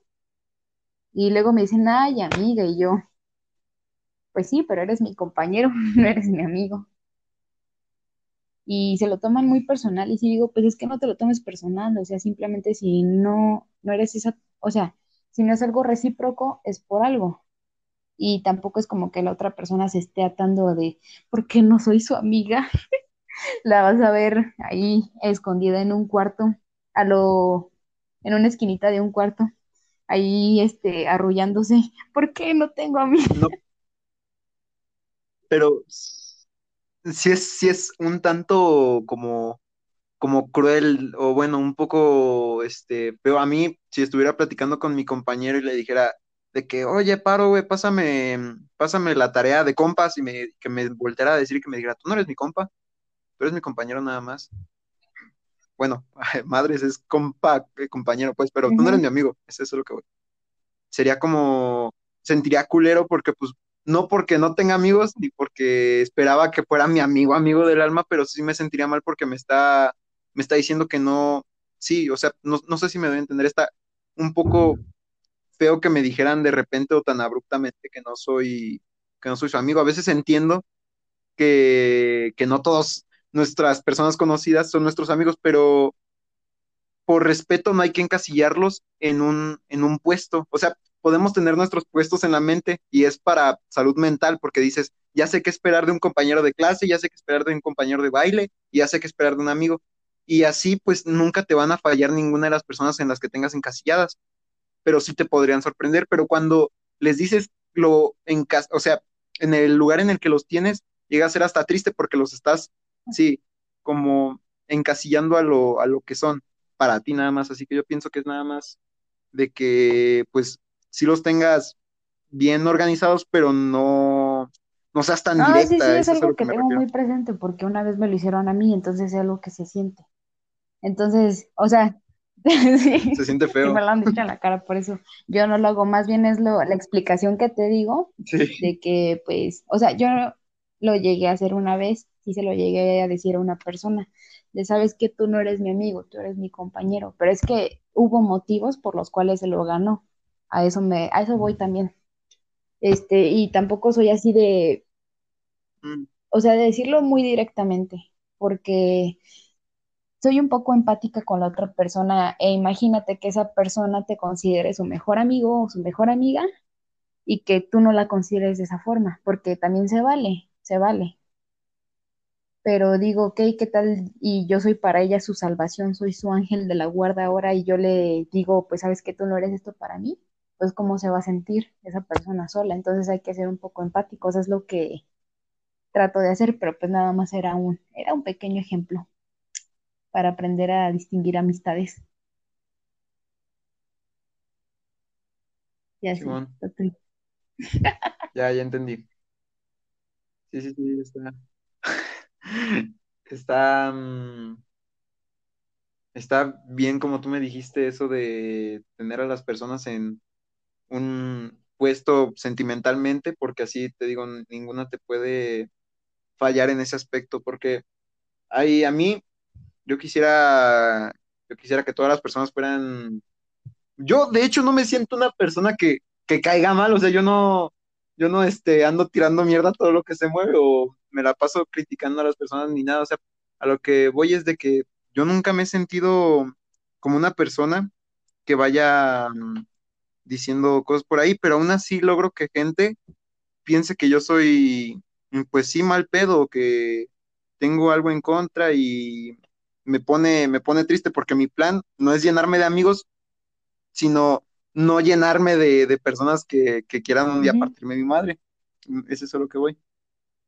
Y a veces es como que te tienes, yo convivo con un montón de, de gente distinta, pues, o sea, no con mucha gente, pero sí gente de, de rutinas muy distintas, de vidas muy distintas, y hay que llegar a un punto en el que no me voy a comportar de la misma manera con un amigo de este tipo a con uno de este tipo. Yo con mis amigos tengo un humor bien, bien tonto, bien estúpido, la verdad. O sea, estúpido no en el aspecto de, de que sea gracioso, sino estúpido en el que nada más tienes que este, entenderle a cierta, a cierto juego, a cierta parte de, de, este, de un universo de superhéroes, de caricaturas, para poder agarrar ese chiste. E incluso entendiéndolo no daría gracia, pero a nosotros nos da gracia porque es estúpido. Entonces, después me voy con otras personas que quizá no sepan de lo que me gusta a mí, pero yo sí sepa de lo que les gusta a ellos y puedo formular una conversación que sea igual de interesante, o bueno, no igual de interesante, pero quizá un poco relacionada con lo que ellos, con sus gustos y así poderme, este, pues sí, adaptar a, a este nuevo círculo. A lo que iba es de que, mm, este, eso que dices de la, de la empatía, a veces, ah, y también tener a personas que piensen que tú eres como su, su núcleo, es este, es, es muy difícil de, de poderlo manejar porque tú tampoco estás viviendo para satisfacer a la otra persona. porque si, ajá, si tú vives para satisfacer a todas las demás personas, ¿cuándo te vas a poder satisfacer a ti? No va a haber un punto en el que digas, este soy yo, sino esta, lo que eres es la combinación de un montón de personas que, que influyeron, pero no eres tú porque tú no escogiste ser así, las personas escogieron cómo ibas a ser. Ok, ok. Entonces, este sí está bien respetar un poco y ser empáticos con la otra persona, pero no un punto en el que olvides quién eres o tus gustos principalmente, porque si a ti está en contra de tu de tu sí, de tu integridad emocional y física, realmente no tendrías que estar haciendo nada por esta persona, ya que ella está atentando contra ti. Pero si quieres llegar a ser un poco más empático y pensar, pues está pasando por un mal momento, pues esa es la justificación que necesitas para poder ser una buena persona con él. O si no, tampoco es tu, tampoco es tu obligación, no sé si, Sí, sí, te si explico. Sí, no olvidar lo que uno Entonces, es- pero también llevar pues los presentes los valores que a uno se le inculcan, inculcan, perdón. exacto. Entonces, este, estábamos con el alcohol, las pedas en cuarentena. A mí me parece que es una manera de que los chavos, estoy haciendo el- la mano en forma de, de, de cuernos para que se note que soy de la chaviza. Los chavos, este, pues sí, o sea, está bien como una forma de, de sacar esta, pues yo no lo puedo considerar como una presión a mí estar en mi casa, pero para algunas personas que estaban acostumbradas a eso, pues supongo que sí. Y nada más que lo hagan con cierto cuidado porque a veces no te puede importar enfermarte a ti, pero a mí no me gustaría que mi abuela falleciera por cruzarse contigo ya estando enfermo. Pues sí, es que es lo que no muchas personas llegamos a tener, porque me incluyo, de los cuidados necesarios. O No, pues yo sea, tampoco. porque recuerdo que llegaba a una fiesta y era, de, "Ay, ¿qué onda? ¿Cómo has estado? No todo cool y saludo normal. Pero no sabes si esa persona, y desde ahí fue como de saludé de lejitos y ya, hasta el día de hoy es nada así, ah, ¿qué onda? Así de lejitos. Porque antes llegaba y pues, ¿qué onda? Y esto y lo otro. Pero es que tú no sabes con qué persona se relacionó esa persona, qué tal y, no sé, tu conocida de, de la peda.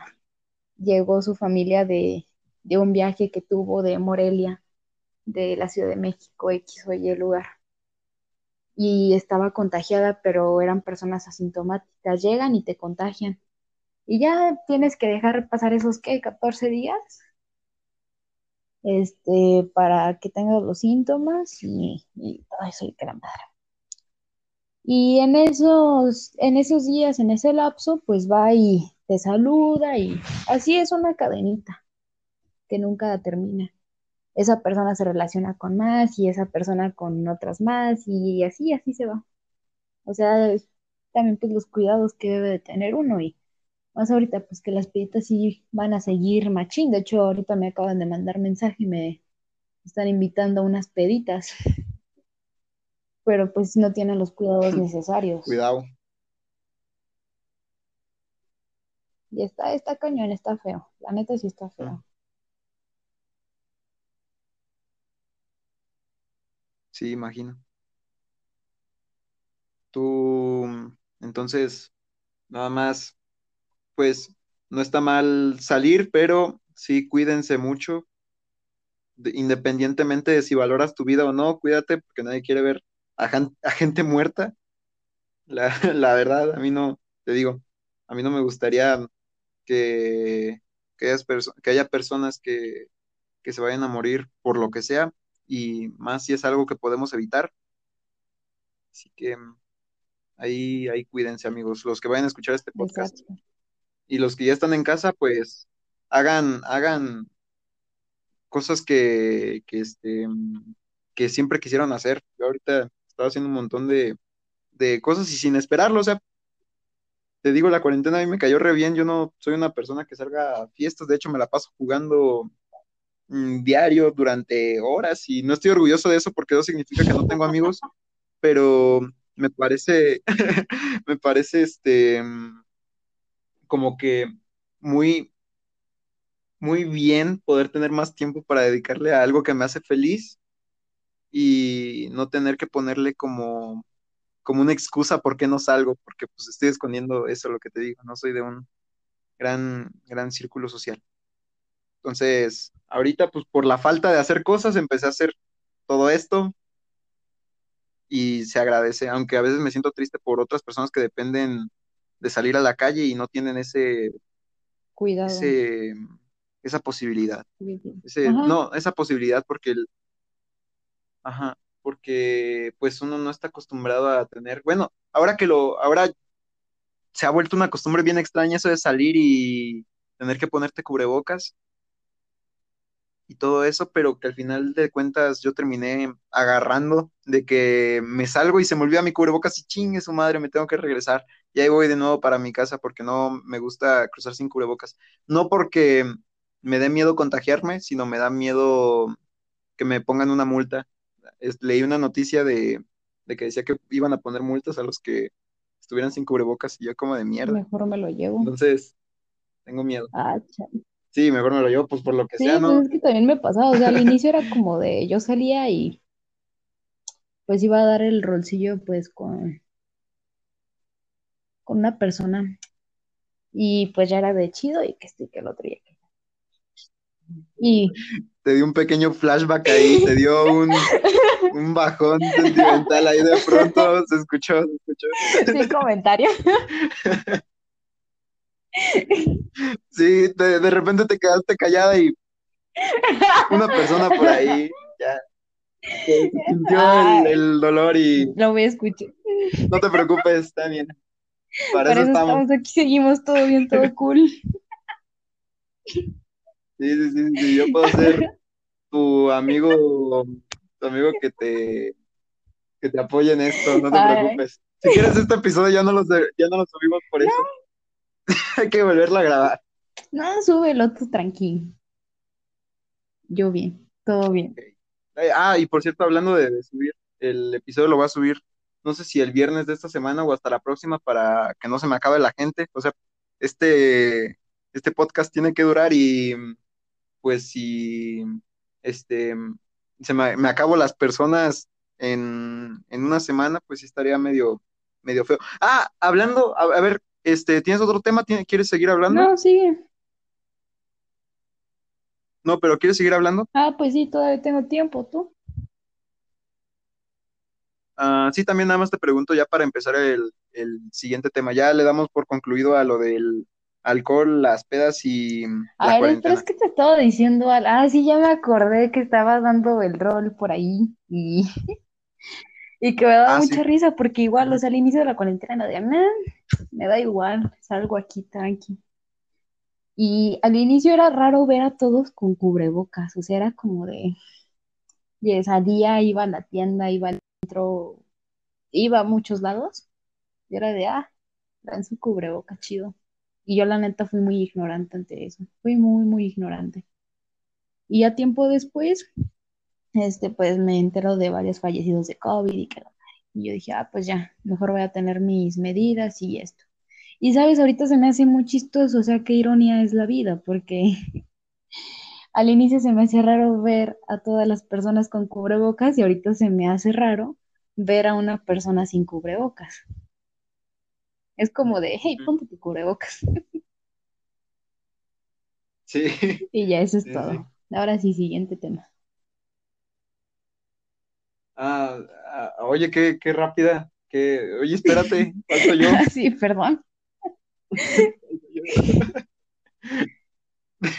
Según yo, yo era el entrevistado. No, no, este, no me diste mi, no me hiciste la pregunta de yo qué ¿Tú qué opino o algo opinas? Perdón.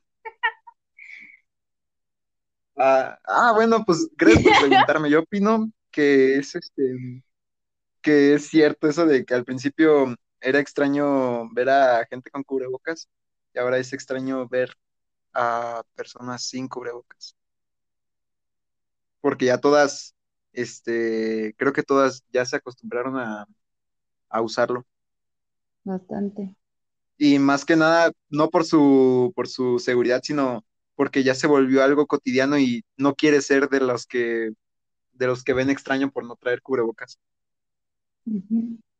Pues es que, bueno, eso sí me pasa. Yo he escuchado, ¿mande? sigue. Ah, no, no, no, no. Iba a decir algo muy tonto, ya para cerrar, pero tú di. No, no, termina. Yo también iba a decir algo muy tonto, pero tú sí.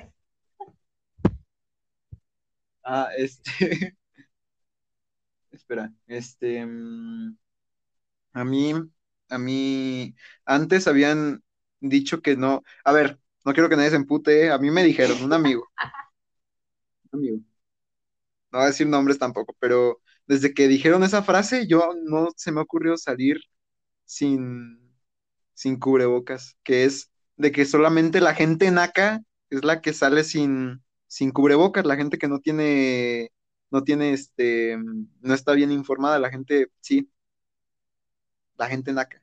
Al igual también escuché un día una publicación de que la gente naca nada más utiliza este cinturón y yo dije, mierda, o sea, el cinturón te puede salvar la vida, no es de nacos. Al igual, este, todavía tengo amigos que también, que tampoco creen en el, en el COVID, o sea, aún no creen. Exacto. Después De tantas muertes de de un chingo cercanos. de fallecimientos, está triste, pero pues a final de cuentas no puedes cambiar la idea de estas personas porque si no creen lo que está enfrente de sus ojos, no puedes, no pueden hacerlos cambiar a menos que le pase algo a, a él o a su familia. Que ojalá y nunca le pase, obviamente, que siga creyendo que el COVID no existe, pero que no, que se, que se cuide, que se cuide. Exacto. Ese es, ese es el, el propósito de este, de este podcast. Que todos, que todos vivamos tranquilamente, no, no hay pedos, no hay pedos, por favor, Hay pedas. por favor. Creo que ya se está notando mucho mi desesperación por querer alivianar todo. Este, pues sí, eso es, eso es todo. Entonces, ahorita quieres saltar, ya podemos saltar a otro tema o tú tienes algo que decir. No, claro, ya saltemos al siguiente. Ya que olvidé ese amargo que recuerdo. tú estás en un grupo de baile, ¿verdad? Así es.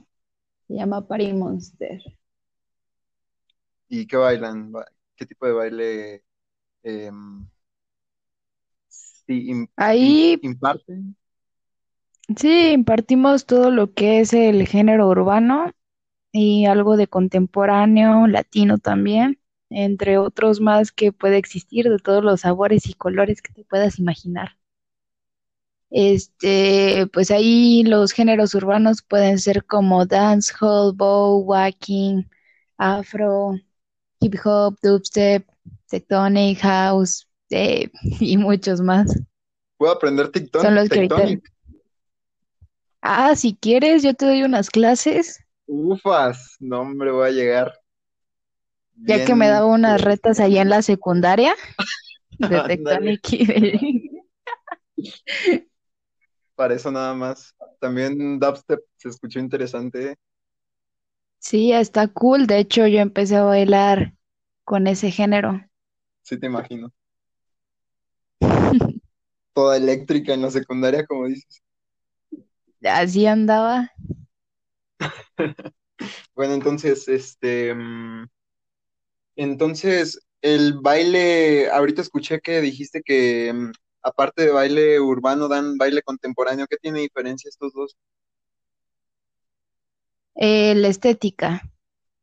El, el contemporáneo es como más... No estoy muy metida en lo contemporáneo, la verdad, y soy un poquito ignorante de eso. Es, yo creo que más lo lírico, lo de jazz. Eh, si has visto lo de ballet, este, que se basa más como que en lo estético. Es como de ponte aquí y muy la belleza, muy superficial, como que muy línea, o sea, muy, sí, muy bonito, muy, muy así, por así decirlo, muy estético. Sí, Lo contemporáneo es más, este, basado en parte y en parte no a los estilos, pues, callejeros. o sea, algo con más flow, o sea, no tan exigente en la hora de las posiciones ni nada de eso. O sea, sí, sí que sean pasos y movimientos limpios, que se vean que tienen un principio y un fin, pero que tengan como que esa fluidez, o sea, que no esté tan rígido ni se vea tan estético, sino que lo hagas tu propio estilo, sino tuyo. ¿Me explico? Ok, pues esa se podría decir a como yo veo mis experiencias, que esa es la diferencia. Sí, sí, sí. Ok, entonces, este, los estilos de música hace rato, antes de que se cortara, estaba hablando de, este, de que el baile folclórico agarra un montón de culturas, este, de distintos estados de aquí de, de México. Y pues en el baile urbano, bueno, pues en la, sí, en esto, como, ¿qué podrías decir que son, este, bailes, no así como por así decirlo, bueno, sí culturales, que podrías agarrar de distintos, este, países o nada más de, sí, de distintos países, porque es moderno. Ah, pues yo creo, un ejemplo de ello, yo creo que agarraría, es que es de mis estilos favoritos, entonces me hace un poquito la historia. Sería lo de dancehall y el afro, que provienen de, de Sudáfrica, ah, de Brasil, de Jamaica también. Y pues poco a poco eso es con la cultura, o sea, se especializa un poco en los movimientos de las piernas y todo eso, pero va agarrando diferentes culturas que la van haciendo propia. Este, otras de las eh, de los géneros, este, ya se van agarrando más como de los barrios, de las calles, son un poquillo más callejeros, que ya sería como el dubstep, el tectonic, house y todo eso. Bueno, el house empezó en unas fiestas y parecía, ay, bueno, está un poquito más larga la historia. Creo que el house es más fresa, Ajá. Yo lo considero más Es que antes ponían, ajá, es que tenías que tener toda, en, como en los años 70, tenías que tener toda la energía, toda la vibra. Y supongamos, un ejemplo, no me acuerdo muy bien cómo se llamaba este tipo de lugares donde todos los hauseros de corazón este, se iban como un tipo antro. Entonces los contrataban y les decían, ¿saben qué? Voy a poner ese estilo de música y quiero que ustedes bailen durante toda la noche sin parar. Y así se la aventaban, así como ves los pasos de house, así se la aventaban bailando toda la noche. Y estaba muy cool. Entonces, te digo, van agarrando como que estilos no es, es que la mayoría no son como que de, sí son de culturas, pero agarras como que de todo un poco vaya. Y ya cada quien lo va haciendo propio a su cultura. Entonces podría decir que todos los estilos de que se reúnen, o sea que, mejor dicho, que se reagrupan en este, en estos bailes, pueden ser este pues sí, utilizados libremente para darle una expresión un poco más personal. Sí, sí se puede utilizar, pero hay algunos estilos donde sí tienen como que ciertas reglas para que sean esos estilos. ¿Me explico? Un poco, pero si puedes explicarlo mejor. o sea, no, sí está bien. O sea, mm, podemos agarrar de todo un poco los estilos. Puedo agarrar este de, no sé, de dancehall, de afro, y los puedo hacer míos. Yo los puedo adaptar a mi cultura. Está chido. Porque así vas generando igual tu propio estilo y ya se van derivando más cosas. Pero es que no es lo mismo. Porque en el afro están permitidas unas cosas, unos movimientos que puedes hacer con la cadera, con las piernas y esto y lo otro, que en el dancehall no lo puedes hacer y viceversa. Entonces tienes que adaptarlos de tal modo que se puedan unificar los dos. Es muy difícil, pero sí, sí se puede lograr. Ok. Entonces tienes que acatar las reglas de cada, de cada estilo y de cada género. Y sí los puedes mezclar y pues ya se van derivando aún más y más estilos y está muy larga la historia. Cuando tú dices que practicas baile moderno, ¿te refieres a que haces coreografías? O sea, ¿me puedo llamar yo que hago baile moderno si me voy a una fiesta y bailo tectonic nada más? ¿O tendría que armar una coreografía o bailar distintos estilos de música?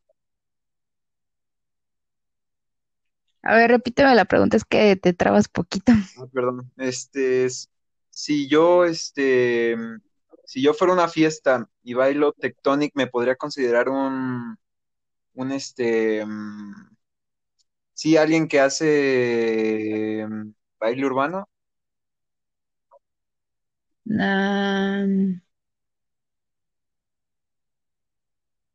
Podría ser.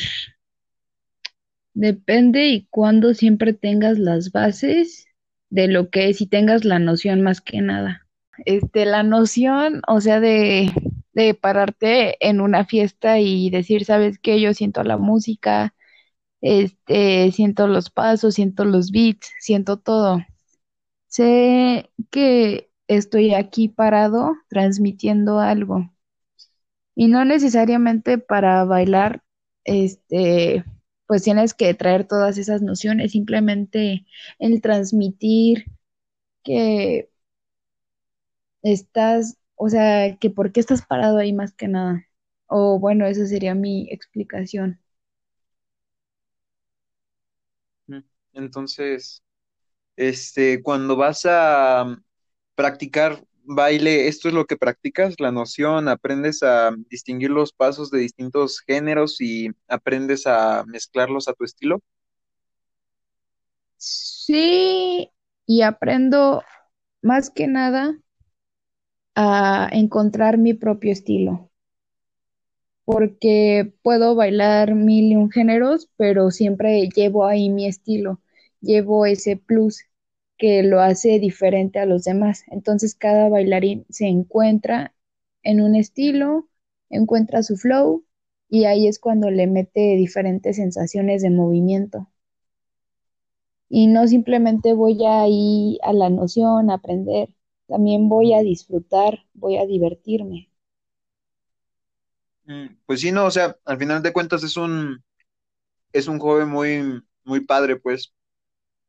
Sí, la verdad sí, es que pues ahí me divierto y pues paso la mayor parte de mi tiempo eh, dedicándole horas diarias al baile. ¿Ensayas fuera del estudio?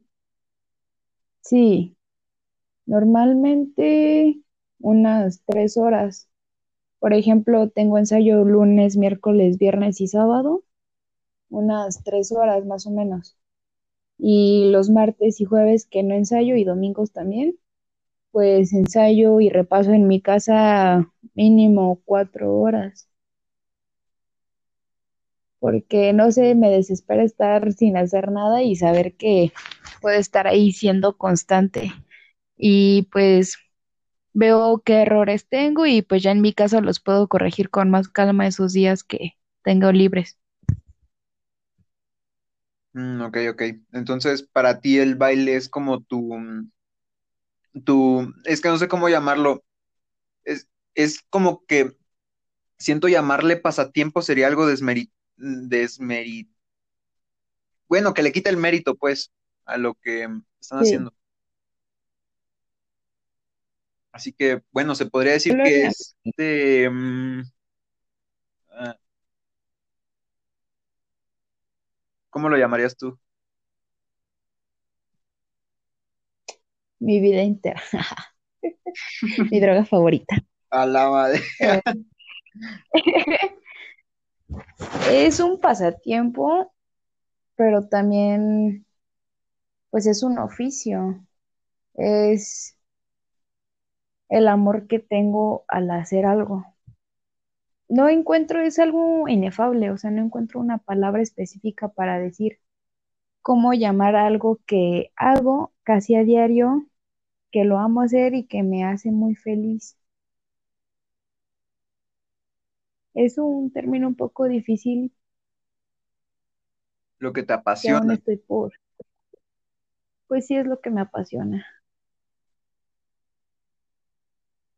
Y bueno, entonces, ¿algún plan ahorita con, con tu grupo Party Monster, algo que quieran hacer, un proyecto que tengan ustedes? Mira, yo dejé de concentrarme en los proyectos que tengamos nosotros, porque pues ahorita por la situación de coronavirus está un poquito difícil, entonces este estar pensando en un futuro de proyectos que tengamos así con el grupo, pues como que todavía no. Pero yo en estos meses me he dedicado a estar haciendo proyectos míos. Entonces, ahorita, pues te voy a... Es que tengo muchos proyectos, la verdad, que ahorita pues se me están dando gracias a Jesus Christ, a la vida al Santísimo Trinidad, a Trinidad, a lo que sea. Pero pues te voy a compartir, bueno, les voy a compartir un poco. Y ahorita voy a estar recolectando al talento marabatiense, específicamente del baile, pero también este un poco de actuación, de canto, este también de deportes. Y es un proyecto que tengo a lo grande, pero ya luego les daré más especificaciones, pero por el momento no. Eh, y también he estado haciendo proyectos míos que quiero llevar este, a diferentes estados y pues estaría chido porque tengo la ayuda de diferentes asesores y también de grandes bailarines y compañeros míos que están en la Ciudad de México, Querétaro, Guadalajara y que me han apoyado mucho. Los proyectos que tengo ahorita están a todo dar, la verdad. Nada más que sí falta esperar un poco para que la situación se neutralice un poco y pueda seguir avanzando con esto. Pero proyectos yo hacia con mi grupo, ahorita no vemos este, sí tenemos algunos en mente, pero pues por la situación no. Pero mío sí tengo bastantes. Ahorita quiero hacer igual muchos videos y colaboraciones, tanto el talento de aquí de Marabatío, porque quiero sacarlo pues muy a flote y con otros este bailarines este de fuera y pues son los que ahorita tengo en mente. ¿Para qué estabas reuniendo a todas estas personas de distintos, este, distintas habilidades en, o bueno, mejor dicho, de habilidades en distintas mm, áreas? Pues mira, todo tiene una finalidad. Todos en este mundo habilidades y aptitudes. Ajá. Y Marabatío es un una ciudad que tiene mucho talento, pero, pero no sabe de qué manera explotarlo, ni de qué manera hacer que crezca en grande, sino que siempre se queda estancado en muchas o en la mayoría de las cosas. Siempre, siempre se ha quedado estancado. Y la neta a mí me gusta crecer a lo grande. Y gracias a mis asesores, este, logramos conseguir pues unas campañas y todo ese show.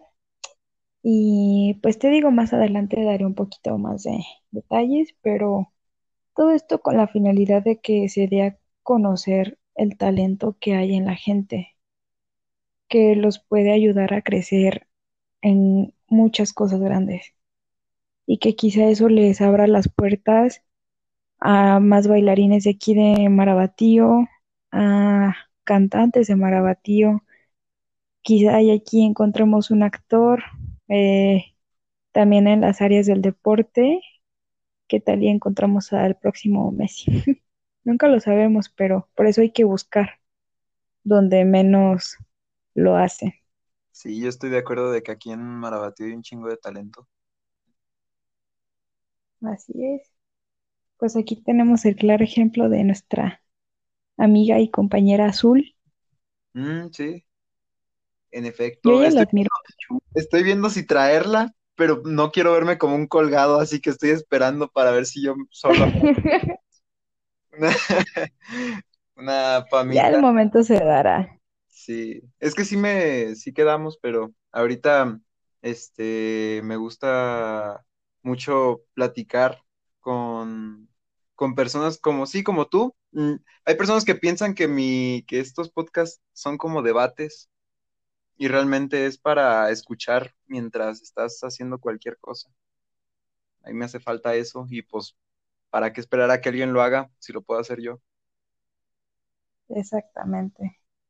Entonces, otra vez repito, de que aquí en Marabatío hay un chingo de talento, hay un montón de, de raza que toca bien chingón, este, distintos instrumentos, que juegan fútbol bien perro, que juegan este básquetbol también muy perro, y es, me resuena mucho el equipo de, los equipos de básquet que se arman, también los de boli, también en boli hay un, un montón de, de raza bien buena. Pero el problema es de que normalmente ese tipo de, de talentos no se apoyan o nunca salen a la luz porque como aquí no es un lugar donde se le apoye eso, normalmente buscan otras alternativas que no tiene que ver con su con lo que les gusta, pues, o sea, o con lo que nacieron talentosos y se van a otras ramas donde probablemente sí se les tenga el reconocimiento, pero no por lo que disfrutan. Así que está un poco más, más difícil y me parece muy, muy fregón o muy chingón, no sé, digo mucho esa palabra, pero me parece muy chingón que andes ahorita reuniendo a todas estas personas para, para hacer algo. Y tienes toda mi, toda mi fe y mi apoyo en tu proyecto. Muchas gracias, Marco.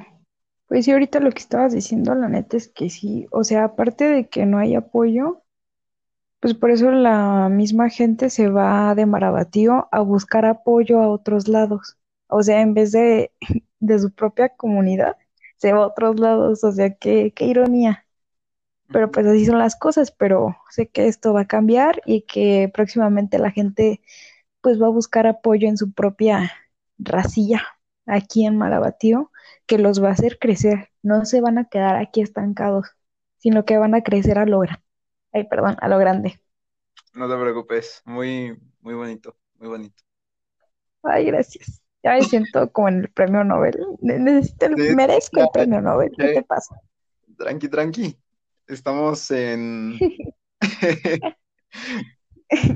en, en este, en un podcast normal, podcast. Entonces, Ah, bueno, bueno. sí, sí, sí. Eso guárdatelo para después. Eso, eso puedes esperar, el agradecimiento acá chingón. Va, yo espero. Va. Entonces, este, pues, entonces, entonces digo mucho entonces. Mm, me estabas contando también, eh, ese es tu único proyecto. Yo escuché, llámeme por loco, pero hablar de los proyectos que tienes en, en mente no, este, es, es como que medio, medio chistoso porque a ti te hace sentir bien, a mí me hace sentir bien cuando hablo de que, ah, por cierto, hablando de esto, un pequeño, este, no, no es cierto, lo hago al final para que toda la plática sea para ti.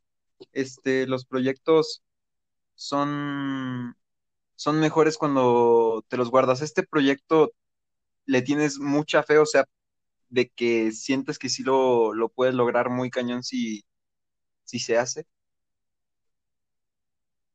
Sí, bastante. Por eso te digo, no me gusta dar muchos detalles de, de lo que voy a hacer. Estoy ahorita dando nada más un, el objetivo que es el proyecto, pero no, no quiero decir ni abrirme con cualquier persona de qué se va a tratar ni cómo lo voy a llevar a cabo. Arre, no sabía que era cualquier persona, ¿sabes? O sea, yo creí que, que éramos más amigos. Pero está bien, pues, sí. No, sí, sí, sí, no, sí somos, no, Ma- Marco, es que ahorita no, está bien. estamos, Ya, este, mira, no, mira, el, el baile, el baile, mira, tenía unas preguntas hechas de que mm, cuando vas a una, a una competencia, o bueno, a un, con- ¿se le puede llamar concurso? ah, sí, tiene diferentes nombres, competencia, batallas, Una batalla. y intercolegiales, eh, bueno, es que va dependiendo de qué, pero sí, eh, para genera- generalizar, competencia.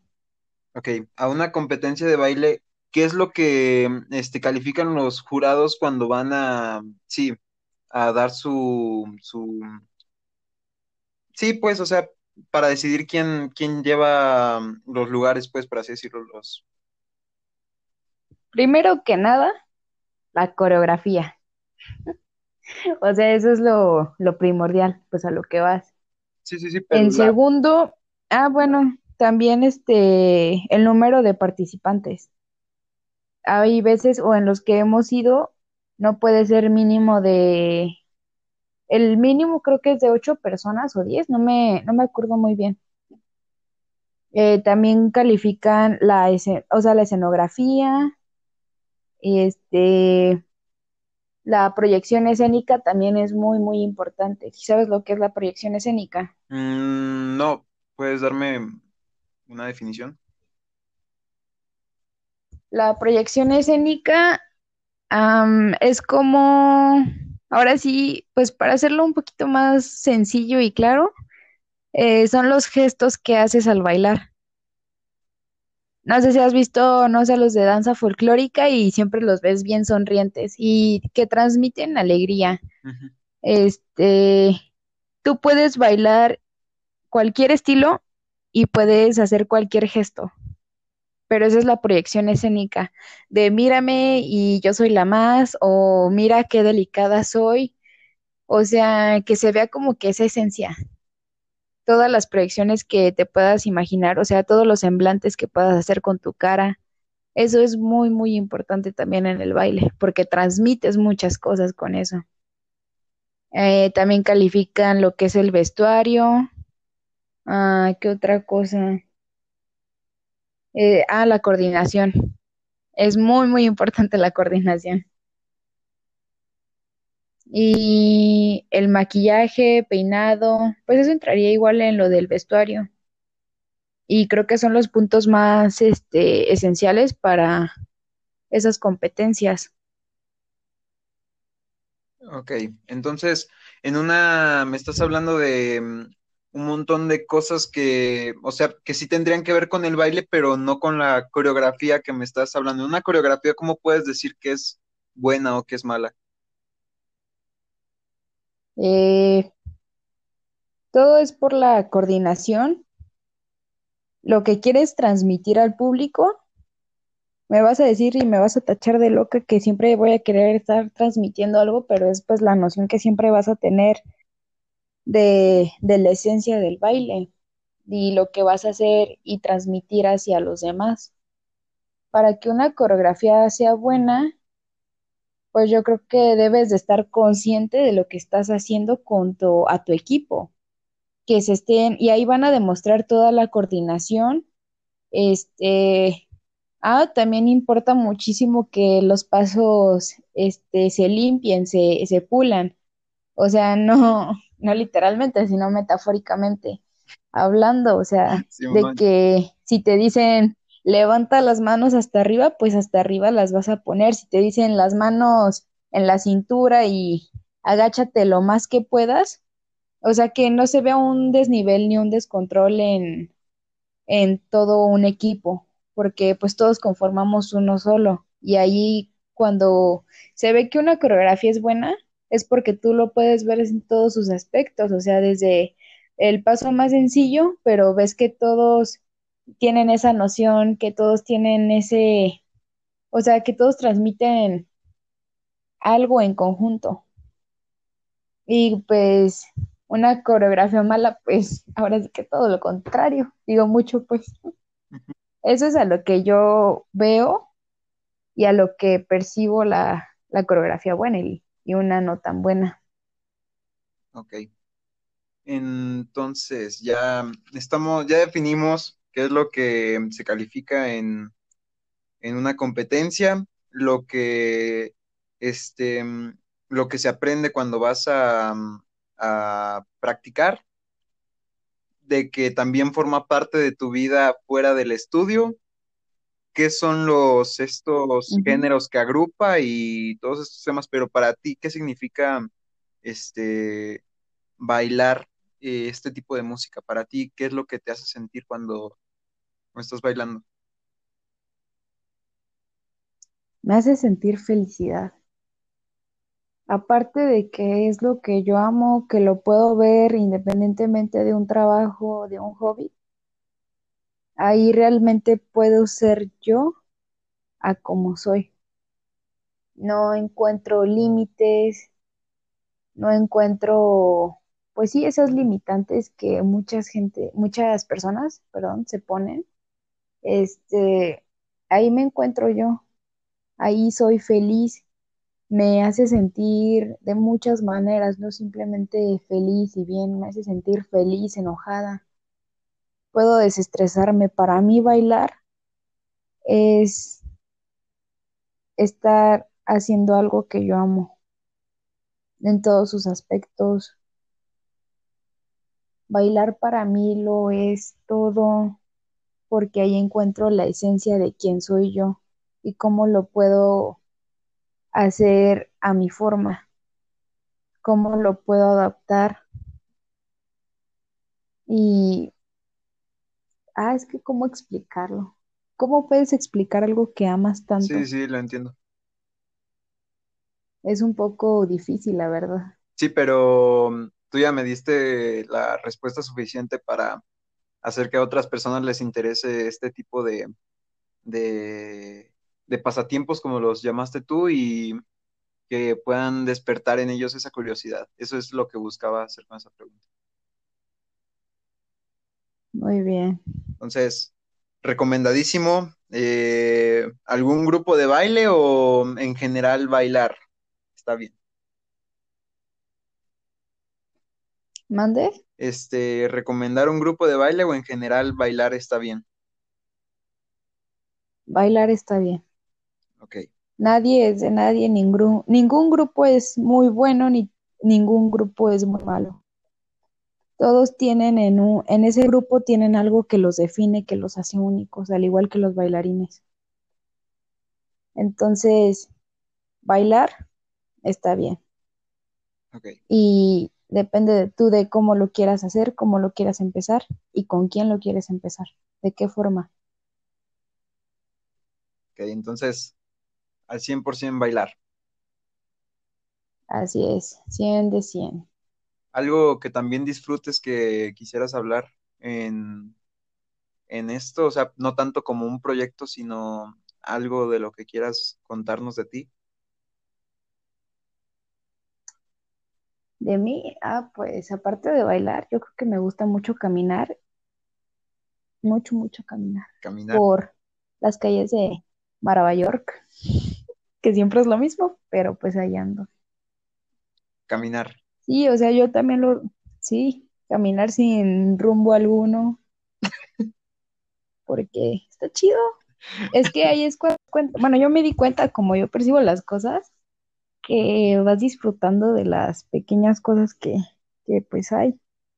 O sea, que el simple hecho de caminar, eso lo disfruto mucho. De respirar, de sentir el aire que va a ir recorriendo mis pulmones y luego lo libera en dióxido de carbono. Wow, ya estamos llegando muy a un tema.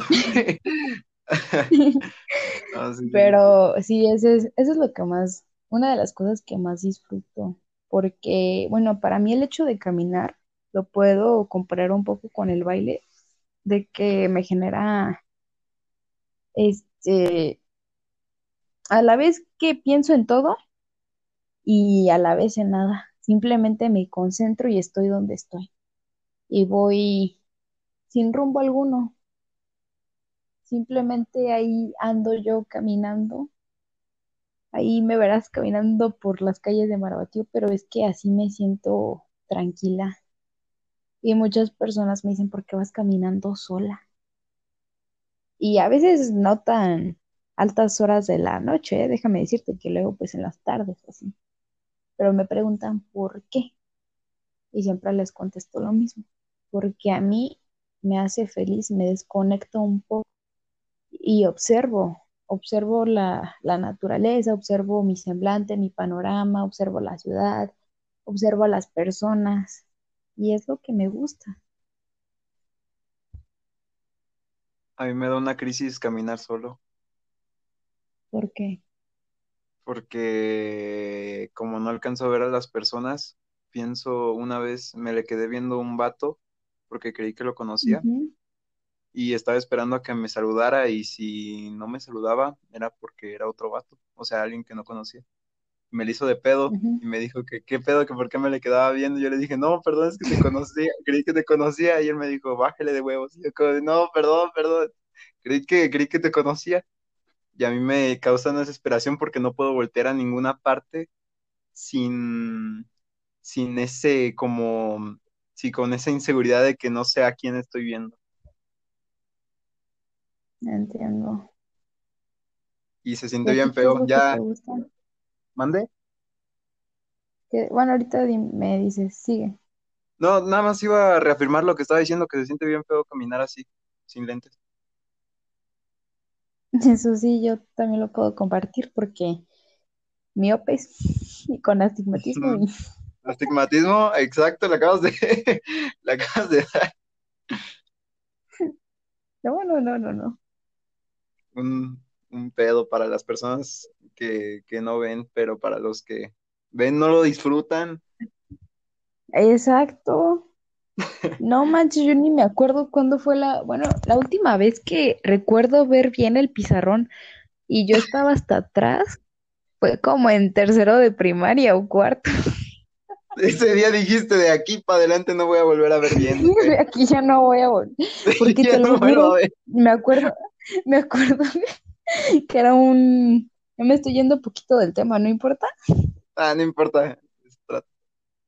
Eh, fue el mar, fue un día martes, yo me acuerdo porque pasó lo del 10 de mayo y que luego el 11 no había clases, o creo que fue un miércoles, Ajá. pero el chiste es de que yo me había sentado hasta atrás y como que, te lo juro, Marco, o sea, decía que de aquí en adelante no voy a volver a ver bien, como que voy a tener que usar lentes, algo me lo decía muy dentro de mí. Y yo así de, bueno, y recuerdo que estaba, yo me, a mí me encantaba sentarme hasta atrás, la verdad, y ahorita pues me tengo que sentar hasta adelante, pero bueno, me sentaba hasta atrás y decía, ah, no, pues qué chido, alcanzo a ver las letras a la perfección y la profa con una letra de cuatro centímetros, la veía a la perfección. El chiste es de que un sábado empecé a ver todo borroso y dije, ay, Ay, como que ya no veo bien, ay, no. ya no veo bien. Empecé a ver todo borroso y veía la tele y ya ni, ni siquiera podía distinguir, o sea, ya veía como que todo pixelado horrible. Y luego veía este las luces traseras de un carro y las veía todas distorsionadas como, no sé, súper raro. Y decía, ay, no, ¿qué es esto? Ya no puedo ver bien. Y al siguiente fin de semana, pues me llevaron al, al, ¿cómo se llama? Oculista, oculista, ajá. O al oftalmólogo, creo que también se le dicen oftalmólogo. Ajá.